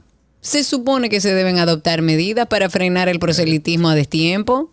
O sea, la Junta Central Electoral ha dicho muchísimas veces, ha hablado de un reglamento sancionador electoral que estuvimos comentando en el día de ayer. Y la campaña igual, o sea, la Junta Central Electoral no se da a respetar. Los partidos políticos le sabe a nada a la Junta Central Electoral. Este fin de semana, el oficialismo y los principales partidos de oposición estuvieron intensos en activismo político, pero no di que con Dios, no, con recorridos, con juramentaciones, con asamblea, con encuentros, con juntas, con... Miren eh, el caso de la del PRM. Eso es parte de una campaña obligado que tiene que ir todo el mundo.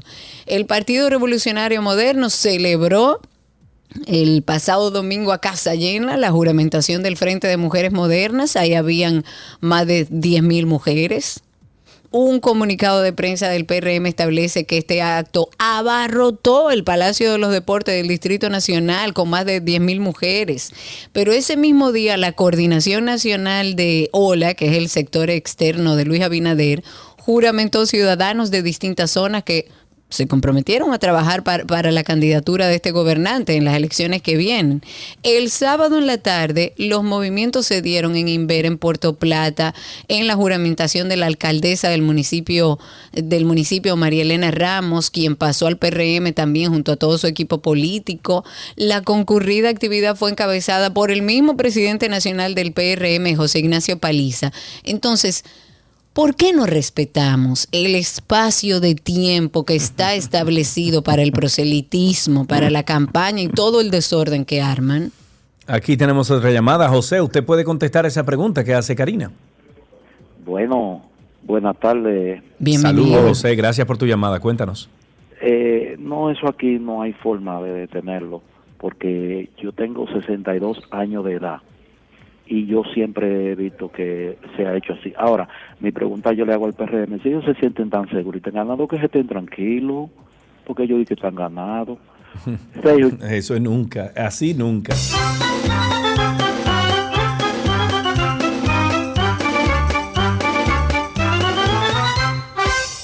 Tenemos a través de Twitter Spaces a nuestro amigo Lucas. Adelante, Lucas, cuéntanos. Hola, ¿cómo están, señores? Muy bien. Todo Espero bien por sí. aquí, todo bien por aquí. Cuéntanos. Bueno, te, voy a contestar tu pregunta, Karina, si tú me lo permites. Sí, por favor. La única manera que eso se arregla es que Sergio y tú se candidaten. Ahí, presidente Karina. y vicepresidente. Karina, di que sí. Y lo de lanzamos. otra Para el forma, 24 nada ahora, para de. Karina. Vamos.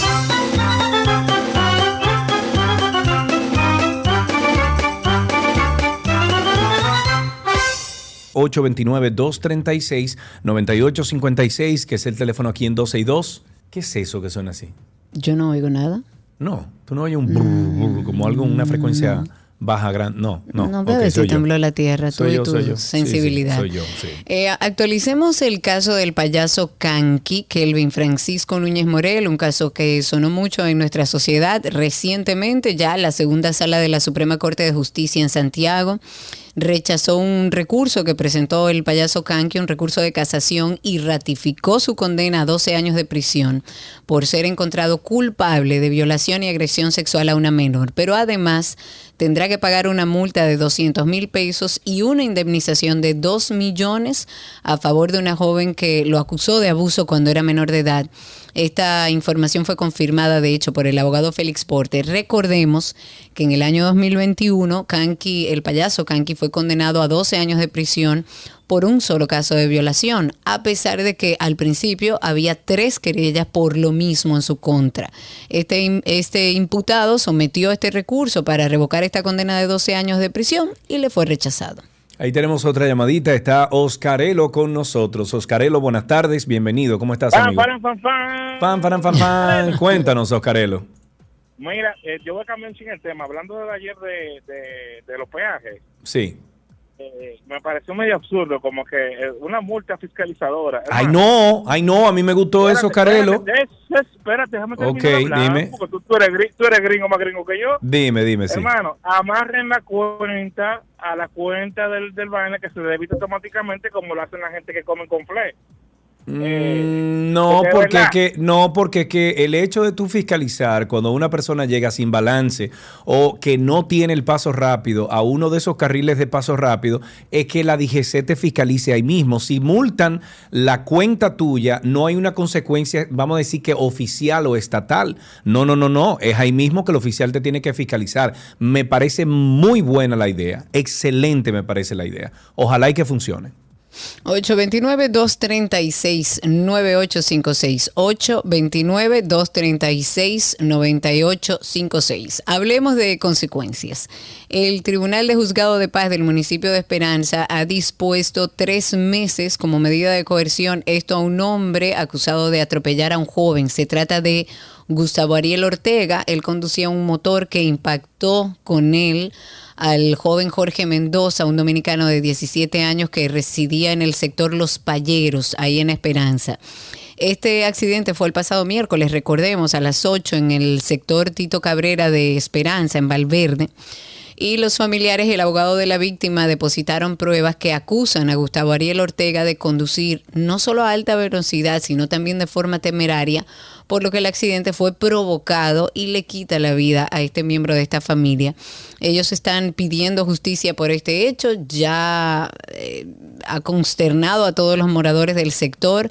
El abogado de la víctima dijo que está conforme con la medida, ya que esto fue lo que solicitó al momento que aseguró que además el menor falleció por la imprudencia de este motorista que lo impactó a una alta velocidad y calibrando el motor tenemos que ponerle, ponerle no, existe la ley para todos y debe ser para todos.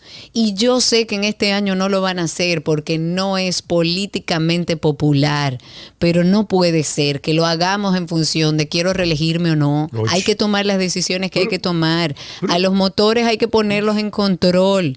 Andan ya en una situación violenta, agresiva. Mm, Ya los delivery te chocan y se van sin ningún tipo de consecuencia. Ahora, si es usted que por, porque él cometió una imprudencia se lo lleva, usted va preso, tiene que pagarle nuevo el motor. No puede ser. La ley tiene que ser y es para todos. Ahí tenemos a José en la línea. Buenas tardes, José. Bueno, Sergio y Karina, yo fui que malgré ahorita porque me salí del, del carril. Ah, Yo- soy, motor- yo soy oye, yo soy motorista. Yo tengo 20 años trabajando en una compañía de, yo soy mensajero y 40 y pico de años andando en motor. Gracias a Dios y a mi prudencia yo no he tenido ningún problemita. Pues yo te felicito. a tú ti hay que eres que prudente, clonarte. amigo. Ese eres a ti hay que clonarte. Déjeme decirle algo, óigame, en la en la Abraham Lincoln, después que quitaron los conchos, en la Nuña de Cáceres, en la Luperón, esto es algo increíble. Los motoristas no se paran en los semáforos, porque en la mañana tienen muchos pasajeros, Ninguno. ellos llevan de a dos personas, y para ir a descargar para volver a cargar porque se arma una fila larguísima, es volando que andan. Los Sí. delivery, eso es algo increíble. Y te voy a decir una cosa, esa gente que andan calibrando, aquí debería haber una ley que le quiten la goma de adelante para que anden en una sola. Porque Aquí había no uno que lo Claro, aquí había un policía que hacía eso.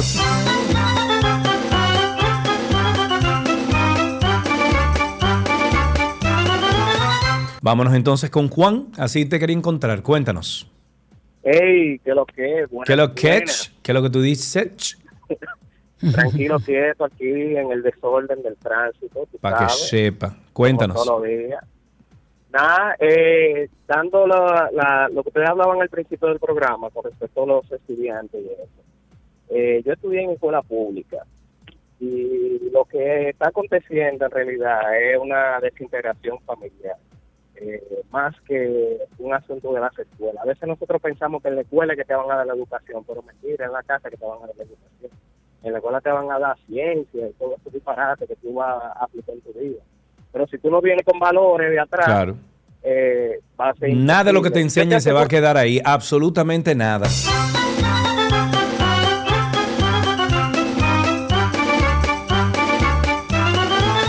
Dicen por ahí, arriesga mucho. No sabes el resto. Arriesga No. mucho. El que arriesga mucho, Gana mucho. gana o pierde mucho. Exacto. Gana o qui- pierde mucho. Mira, querida Monserra, que dice que los carros eléctricos son para la ciudad. Yo tengo uno y ando al país. Ah, bueno, sí, lo que pasa es que yo creo que ella vive un poco retirado. Más que yo.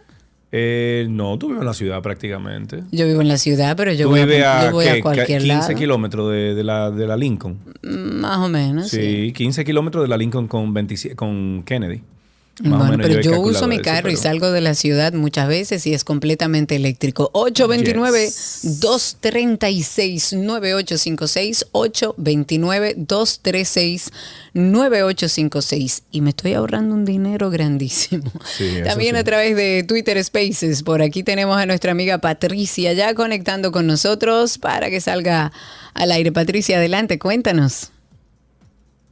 tardes. Hola. Buenas tardes. Bienvenida. Gracias. Yo pienso que una manera de controlar los motores es que los colmados, que ellos tienen asociaciones, estén obligados a ponerle un chaleco con el nombre del colmado y el teléfono. Y entonces ahí vamos a tener por dónde agarrar eso. No vale nada, ya lo han señalizado por todos los lados, Patricia, en el casco, le, han puesto eh, chaleco, le han puesto colores, le han puesto todo lo que hay que ponerlo a que cumplan la ley. Eso La es lo que hay que ley, hacer. Que cumplan la ley. No van a cumplir la ley. Ahí tenemos a Raúl, mi amigo Raúl. ¿Cómo está? ¿Cómo está la vida, amigo?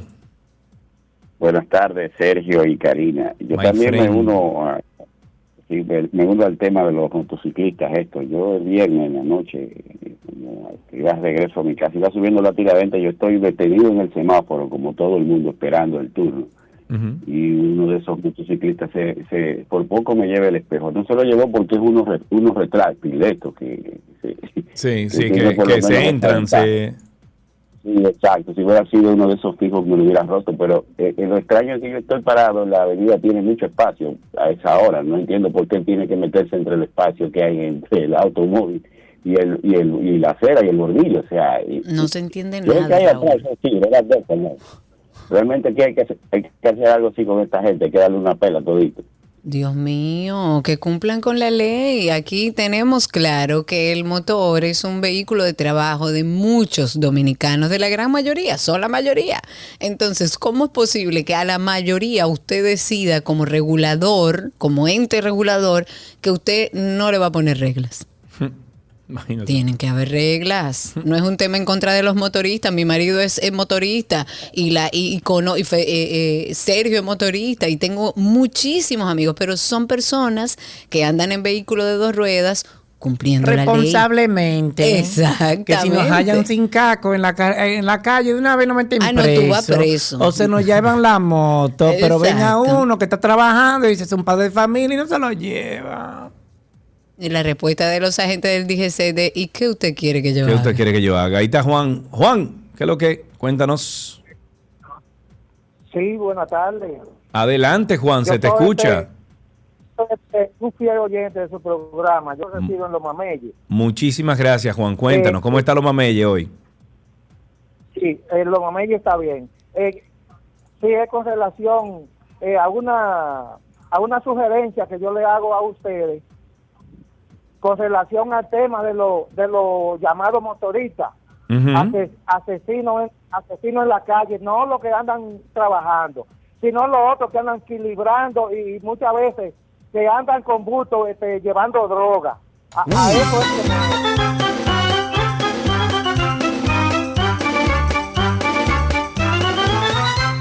829-236-9856,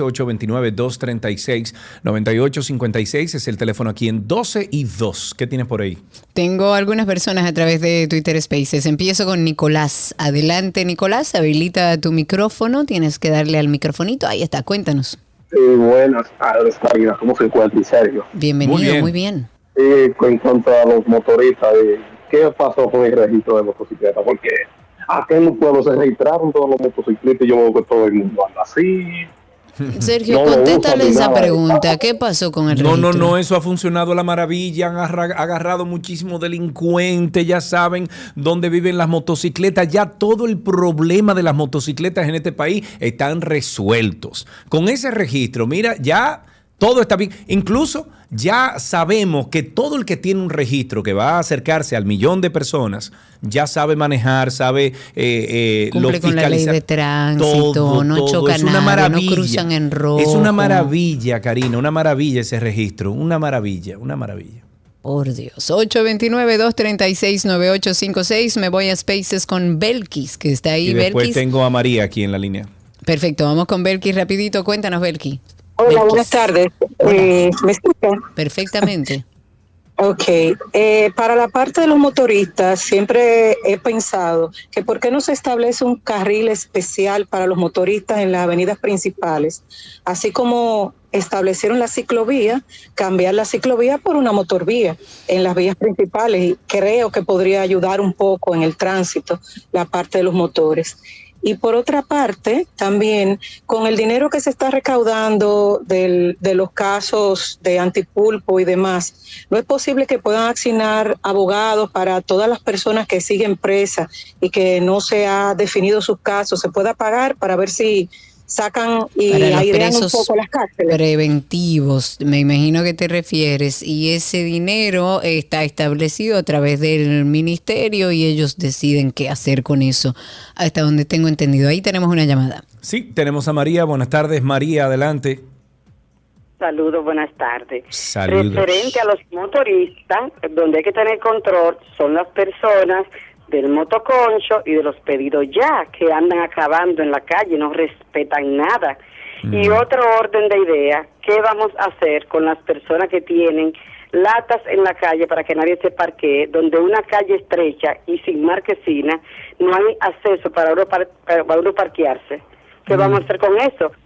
El- Nada, vivir, vivir, nada. ¿Qué vamos Yo a hacer me con paro? Vivir. muevo, muevo las Vamos a latas, como hice los otros días. Había una, no una lata, era una caja. Tú estás loco. una caja llena como de zapatos y de cosas para que no saliera volando. Ah, Tomando un pedazo de la calle donde se podía parquear, porque no, no estaba pintada ni tenía letrero ni nada. Y yo me desmonté de mi vehículo, rodé la caja para arriba No. y me parqué en el lugar. No salió nadie a decirme nada, pero si hubiera salido, lo hubiera hecho como aquella vez que yo era una jovencita, cuasi adolescente, Ajá. que ahí en la Roberto Pastoriza, ¿te acuerdas del personaje que vivía o vive ahí? Sí, no sí, sí, claro. El que pincha yo- el que pincha los teléfonos. Me que es dijeron, especialista, que ha hecho dijeron. vida ahí pinchando teléfonos. ese. Exacto, que el dueño de esa casa entendía que había dos pedazos de la Roberto Pastoriza que eran de él, que él había comprado con la casa, él compró ese pedazo de calle.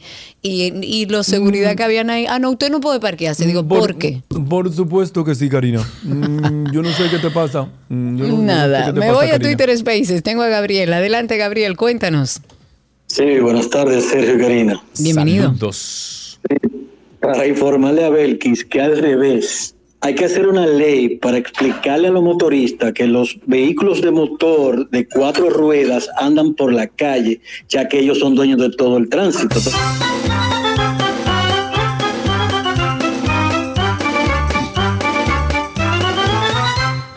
Acuerdo contigo, Gabriel. Cuando ella daba la sugerencia, yo decía, pero eh, lo primero que hay que hacer es enseñarle a los que andan, eh, no todos, porque tiene que haber y hay algunos que cumplen con la ley, pero lo primero que hay que enseñarle a esa gente es el librito de la ley para que ellos sepan que existe una ley de tránsito, que hay reglas que hay que cumplir, que hay normas que hay que cumplir. Y una vez se le enseñe eso con un sistema de consecuencias serio, Mm. entonces podemos hablar de otras herramientas. Un sistema de consecuencias serio. ¿Serio? Serio, no es de que, aquí ah, la mira, gente está bien, sigue, no te respeta. apures, no, deme el Aquí motor. gente- usted no tiene aquí- papeles, va para arriba. Usted cruzó en rojo, usted va a ser sí. procesado, como cualquier Procesado. Que atenta con la vida de otra Por persona. la ley procesado. Me voy con B. No, ya Belki salió. ya tengo a todos. Ok, ya salieron Ok. todos. 829-236-9856. Mientras tanto, Ay, caramba. Comentar, señores, y esto da miedo. Yo soy una de ¿Por las que piensa miedo? que, bueno, porque yo por mí desarmaría a la población. Prohibida Ajá, las armas, ver, solo la milicia. Ajá. Ahora las autoridades eh, confiscaron una serie de, de armas de fuego que provienen de los Estados Unidos. Son armas que estaban camufladas eh, con artículos de primera necesidad, eran unos tanques, y entonces en ese tanque que llenaban con artículos de primera necesidad también ponían las armas. Fueron decomisadas, para que tengan una idea, 26 pistolas, 3 fusiles, un No revólver. Sí, señor. Y todo esto venía de Brooklyn, de Nueva York, para ser recibido en Tamboril, en Santiago. Ajá. Este delito fue, o por este delito fue detenido José Manuel González Díaz Hochi. Eh, tiene una orden de arresto. Sí, bueno, Hochi González Díaz. José Manuel González Díaz. Fue decomisado otro tanque con otras 18 armas de fuego, entre ellas 16 pistolas, Mm. un fusil con sus respectivos cargadores, un revólver. Mm. La comisión de este tipo de delitos se constituye en franca violación a la ley de control y regulación de armas y municiones y todo lo demás, también contra el lavado de activos y el financiamiento del terrorismo. Ya entiendo. Ahí tenemos dos últimas llamadas. Tenemos a Manuel primero y luego a Baplum. Manuel, adelante. Buenas tardes. ¿Cómo estás, amigo? Hola, buenas tardes, Sergio, Karina, ¿cómo están? Gracias por tu llamada, de- Manuel. Cuéntanos. Saludos, gracias. Estoy llamando de Tigüey. Sergio, mira, tengo, tenemos un problema aquí en la otra banda. Desde septiembre, septiembre del año pasado, se ha caído el puente principal de conquistar el, el sector de línea nueva con la ceiba. Ujú. El, el- los trabajos comienzan, lo detienen, comienzan, lo detienen. Para mí que están esperando los tiempos de, de elecciones ¿sabes? para hacer un trabajo flash. Y para hacer la propaganda, ¡guau! terminamos un puente. Pero oye, el problema del tránsito es. O sea, hubo que hacer un desvío con las cañas lleno de polvo y los trabajadores de la zona hotelera llegan llenos de polvo. Qué ciudad aquí a los- ¿Qué te digo, amigo? Eh, eh, es que, bueno, imagínate. Para finalizar, tenemos a Baplum en la línea. Buenas tardes, Baplum. Hola Sergio, hola Karina, hola a todos. ¿Cómo ¿Qué es están? lo que Hola, dice Baplum, nuestro amigo? aquí. Tranquilo. Eh, tengo una información que la descubrí hoy. Ay, ay, ay, ay. Y es el por eh, Déjame montarme entre vehículos. que- Ay, ay, ay, ay, ay, ay, Eh, cuéntanos, ¿Tú sabes por qué es que los motoristas están sueltos en banda? ¿Por, ¿por qué? qué? que tan suelto en banda? Dime. Pero, de- eh, pero es increíble, señores. Lo teníamos ahí, en la puntita de la lengua. Lo teníamos ahí, en la punta de la nariz. ¿El Lo- qué? lo tenían. ¿Tú sabes qué era? Aló.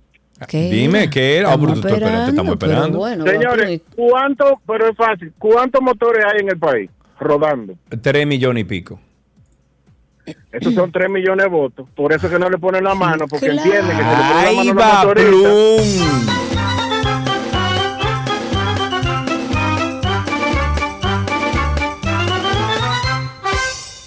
Vete ya, llévatelo con. Ya, me lo llevo, Sí, no, me lo llevo. Déjame darle chance, hombre, a Juan, que está ahí. Juan, Ah, terminamos contigo. Adelante, cuéntanos. Juan. Juan, Tengo, tengo una pregunta. ¿A quién uno demanda si, por ejemplo, no tiene un caso judicial y te confiscan el vehículo y el vehículo te lo desarman en el parqueo del destacamento. ¿Cómo es? Espérate, ¿cómo? Espérate, repíteme eso mal paso, que no pude procesar la información. Dime de nuevo. Yo tengo un pana que él lo, lo procesaban, ¿verdad? Él lo Ajá. soltaron porque no había prueba ni nada. Ajá. Pero sucede que el carro en el que él andaba Ya. lo cogieron para piensa en el destacamento, en el Ah. Palacio de, de Santiago. ¿Y qué Entonces carro era? desarman el carro. ¿A quién uno le, le ¿Y qué, le ca- qué eso? carro era? Era un Sonata i20 2014. No importa el que sea, ese carro no pueden desmantelarlo si él ¿y por está qué en un no? Es proceso un Sonata. judicial. Que ese carro se lo quitaron a una persona y ya estaba ahí. Eso nada más había que desmantelarlo. Ah, Eso- mira ajá, qué interesante. pero- Vamos a dejarlo hasta aquí, señores. Ya regresamos con más. ¿Qué, qué es ¿Qué eso? ¿Qué, qué- qué es ¿Qué eso? hiciste? Es- Todo lo que quieres está en 12 y 2.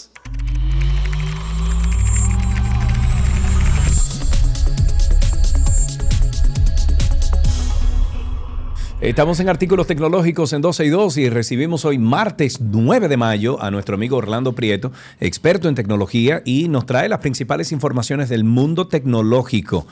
¿Que ¿De qué vamos a hablar, Tizi? Eh, eh, Loco, ¿qué es eso? ¿Qué Eso fue no eso? No No, eso fue Karina.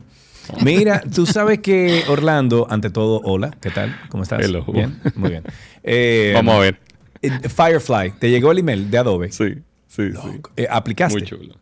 No. Ah, yo sí. Sí, eh, iba a ponerlo, pero no. eh, es una chulería. Hay que Bueno, yo estoy loco porque me manden la autorización. Eh, ayer lo hablé con Karina porque es, es una inteligencia artificial para todos los productos de Adobe, Illustrator. eh, En mi caso casi no los uso, por eso mismo no, no sí. apliqué, pero conozco Yo varias sí, gente y, y he visto pocas, eh, he visto poca, eh, pocas invitaciones ahora mismo, o sea que nada, hay que ver qué tan rápido, qué tan rápido llega, pero está muy, está muy completo. Está interesante, momento, o sea loco. Sobre ver. todo, no sé si viste los ejemplos de cómo edita solo. Sí, el, el único tema que tengo y que están diciendo la mayoría de las personas que saben, bueno, vamos a poner un poquito en contexto eh, Ujú. pa- para, los que no saben. Firefly es lo que están lanzando Adobe ahora mismo. Adobe, la compañía que hace Photoshop, InDesign, Premiere, toda la mayoría de productos que, funcionan, Illustrator, todos los productos casi eh, eh, son número uno casi todos en sus mercados. Sí. Y básicamente se encargaron de un generador de contenido, de arte y de edición con Exacto. inteligencia artificial. El único tema que tienen la mayoría de personas que, la dañado mayoría de ya. comentaristas, no, para nada, porque va a ser muy bueno en calidad. ¿Qué pasa? Una de las cosas que ha hecho en imágenes, lo número uno que hay ahora mismo en inteligencia artificial, es lo que se llama Mid Journey. Mid Sí. Journey tiene la particularidad de que ellos todavía están en un área gris de derecho de autor, donde ellos están tomando tantas fuentes como quieran. Entonces, Adobe siendo una compañía tan grande y que siempre ha luchado tan fuerte contra el derecho de autor, ellos tienen ahora mismo un tema que no necesariamente va a tener tanto contenido para poder crear desde cero. Donde sí dicen que va a brillar muchísimo cuando ya tú tienes un contenido y tú tienes una idea que tú vas desarrollando y entonces te ayuda a hacer una, digamos, un producto final mucho más fácil sin tú tener el, mi- ni- el mismo nivel de expertise que una Claro, gente pero por que ejemplo, a mí tiene lo que me gusta, editando. a mí lo que me gusta es, por ejemplo, yo tengo editando videos desde el año 95, imagínate tú, y según lo que vi ahí, obvia- hoy lo que yo utilizo te va a ahorrar básico. más del 50% del tiempo. Y te va a hacer que tú vas a competir con una persona más cercana a, un a uno de Hollywood, que aunque tú tengas todos esos años, tú haces muchísimas otras cosas, tu trabajo no es 24 horas solamente hacer eso. Ahí estoy 100% de acuerdo y me parece que va a ser una Incluso, herramienta según lo que vi ahí para reels, para videitos de red y cosas, va a ser un palo. Yo tengo, mira, yo tengo una aplicación que se llama Vids. Se la voy a recomendar a, a- a los amigos oyentes. Vids, busquen V-I-D-S. Tiene un logo como negro, como predominantemente negro. Em, busquen esa aplicación porque para aquellos creadores de contenido, loco, yo hago un video en 5 segundos. Yo tengo 20 Una- tomas, por ejemplo, ahora que estoy haciendo videos de, de apartamentos y, y de propiedades, yo voy y hago tomitas, tomitas, tomitas, lo meto ahí adentro y en 5 segundos, loco, yo tengo un video súper profesional con transiciones aperísimas y toda la cosa. Entonces, Adobe lo que está prometiendo es esto, pero un poquito más avanzado, más controlado, porque esta aplicación de Vids yo solamente puedo poner, o sea, tengo unos templates, pero lo que está proponiendo Firefly es un poquito más allá. Es como un asistente para aquellas personas que incluso quieren dirigir un contenido. Entonces, Es eso me parece muy, muy interesante. Una Cuéntame de las cosas qué- más, para terminar ahí, nada más, una de las cosas que me pareció súper interesante de eso es eso mismo que tú dices, la exportación. Tú haces un contenido posiblemente en formato horizontal y le vas a poder decir, expórtamelo para un reel, para Instagram y para Facebook. Y él se encarga de ya sacarlo en el formato predeterminado. Exacto. Que normalmente para los creadores de contenido es un gran dolor de cabeza el poder hacer Yes. todo eso. Y se lo saben de memoria por, por experiencia, pero esto lo va a hacer mucho más fácil. O sea que, Así es. Ah, Vamos a ver, ojalá y funcione tanto como esperamos y que te llegue esa invitación rápido para empezar a probar. Eh, dice que tu familia aquí, ¿cuál antivirus usas? Yo no uso ninguno porque en Macintosh es raro que uno agarre una cuestión.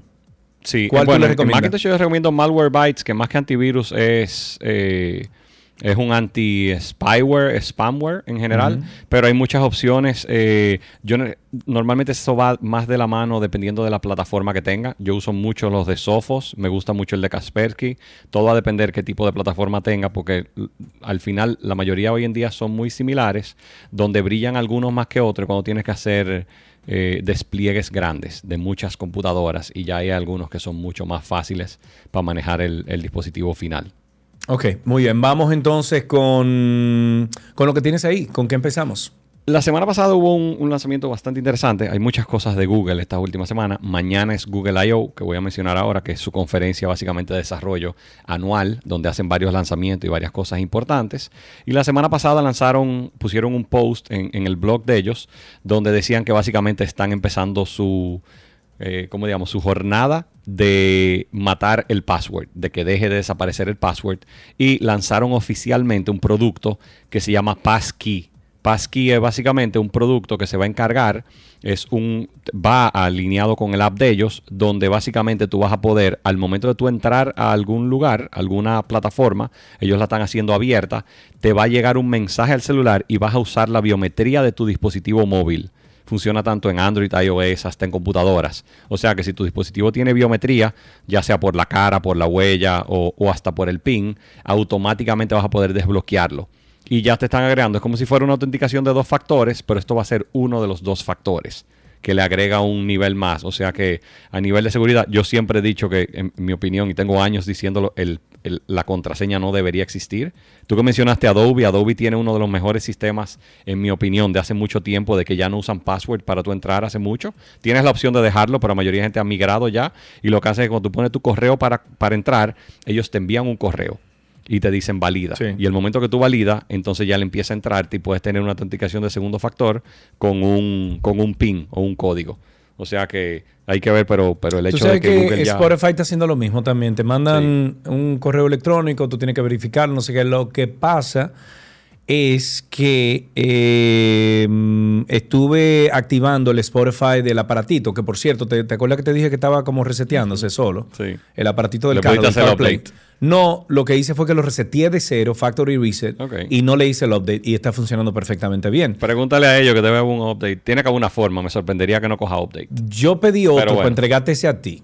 Para que tú digas qué es lo que tiene ese aparato. Seguimos en artículos tecnológicos con Orlando Prieto. Si ustedes tienen preguntas, 829-236-9856. 829-236-9856. Ani me está preguntando que no encuentra la aplicación Vids. Déjame ver si la tengo aquí. Ah, mírala. Déjame ver. Mírala ahí.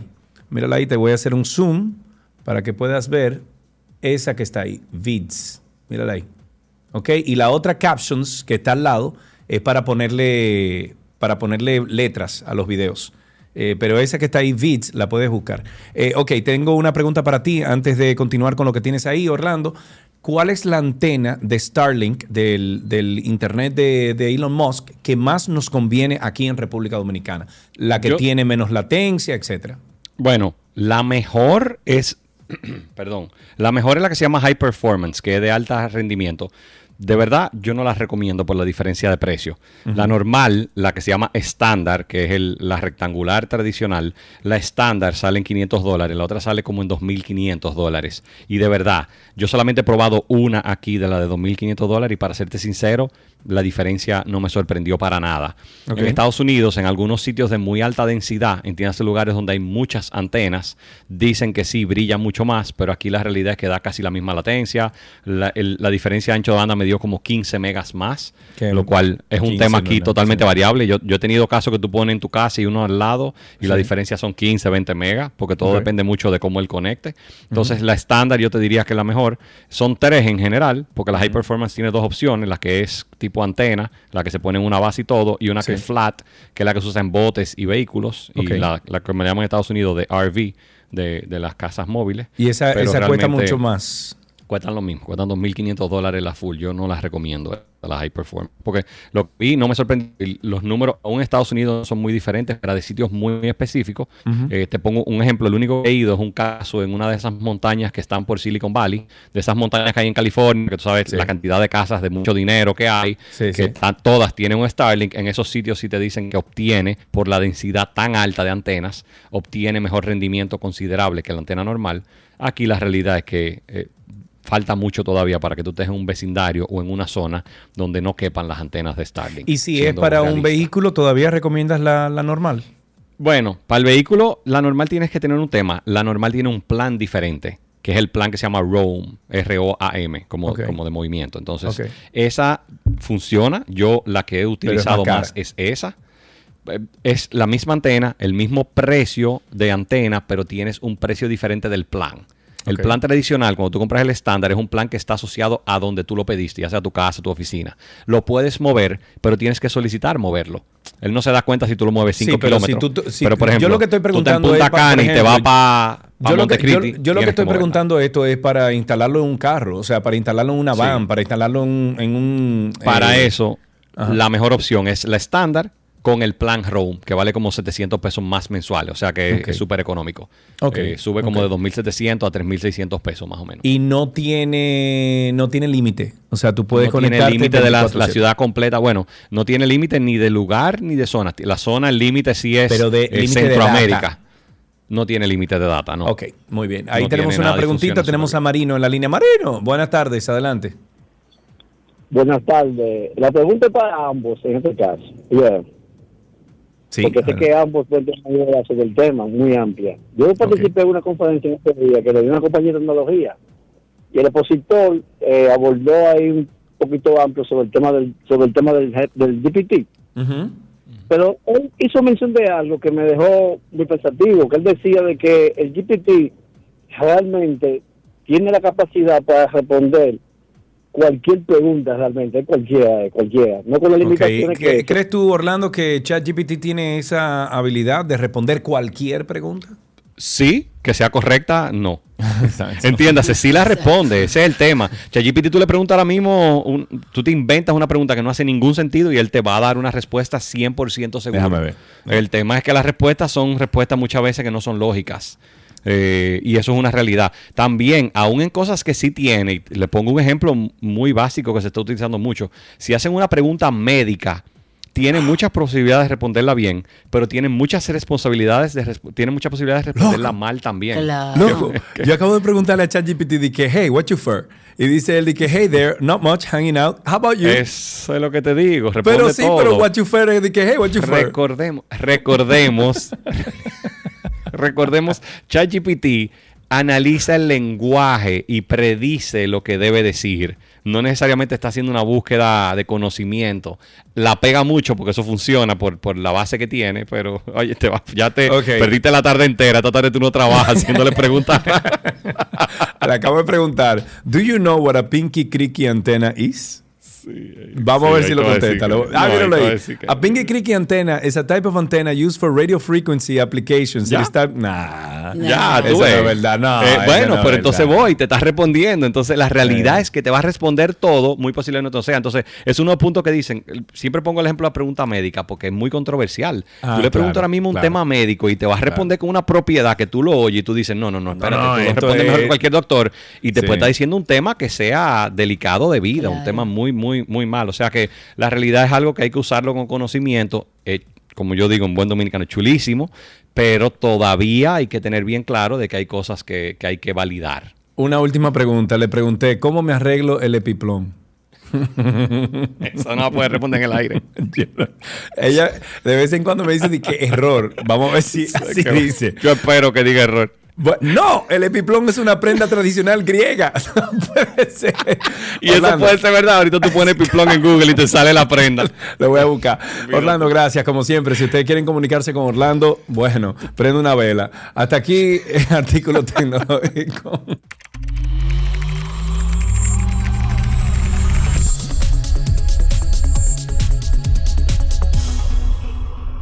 Todo lo que quieras está en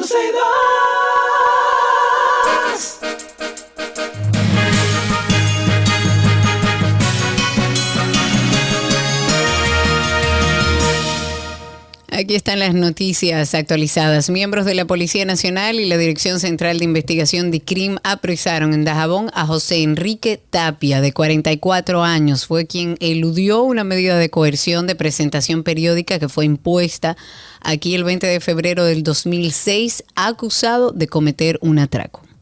Me voy con otra y es que pasa de medio millón la cantidad de dominicanos que tienen impedimentos de salida del territorio nacional y que entre ellos hay más de 200 exfuncionarios gubernamentales y altos oficiales retirados de las Fuerzas Armadas. Señores, pero es un país. ¿Eh? Variopinto, variopinto. Qué lindo. Próxima.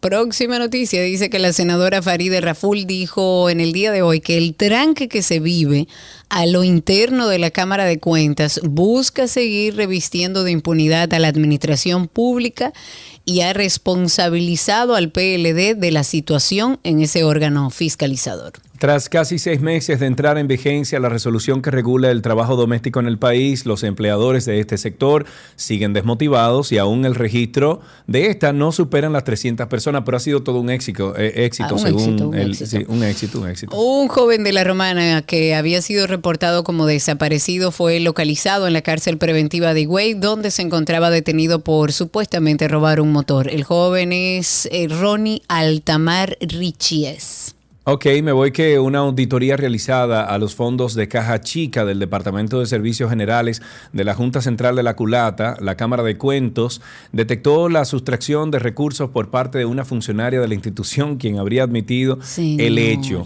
Mil, déjame ver, un millón, un millón de pesos en caja chica se lo llevó. Qué barbaridad. Y finalmente, señores, disfruten Ah, de no, la no, no, perdón, no se llevó el millón, perdón, perdón. Ah. Cónchale, no se llevó el millón, se llevó 333 mil pesos nada más. Ok, está bien, Sí. nada más.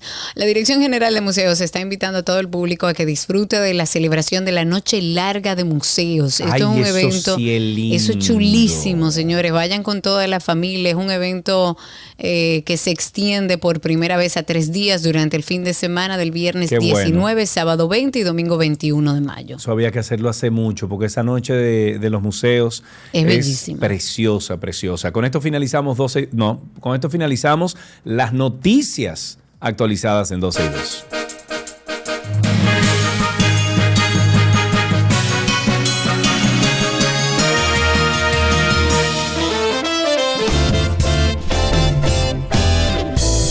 Yes, es tiempo de decir hasta mañana, señores, pórtense bien y nos eh, escuchamos por aquí a las 12 del mediodía en vivo. Sin embargo, como dicen por ahí, más sin embargo, si usted quiere mm, escuchar el programa completo, no, no le dio tiempo, lo puede hacer a través de nuestro podcast, eh, 12y2.com y también está Karina y Sergio After Dark. Esta mañana. Chao, chao. Sean felices.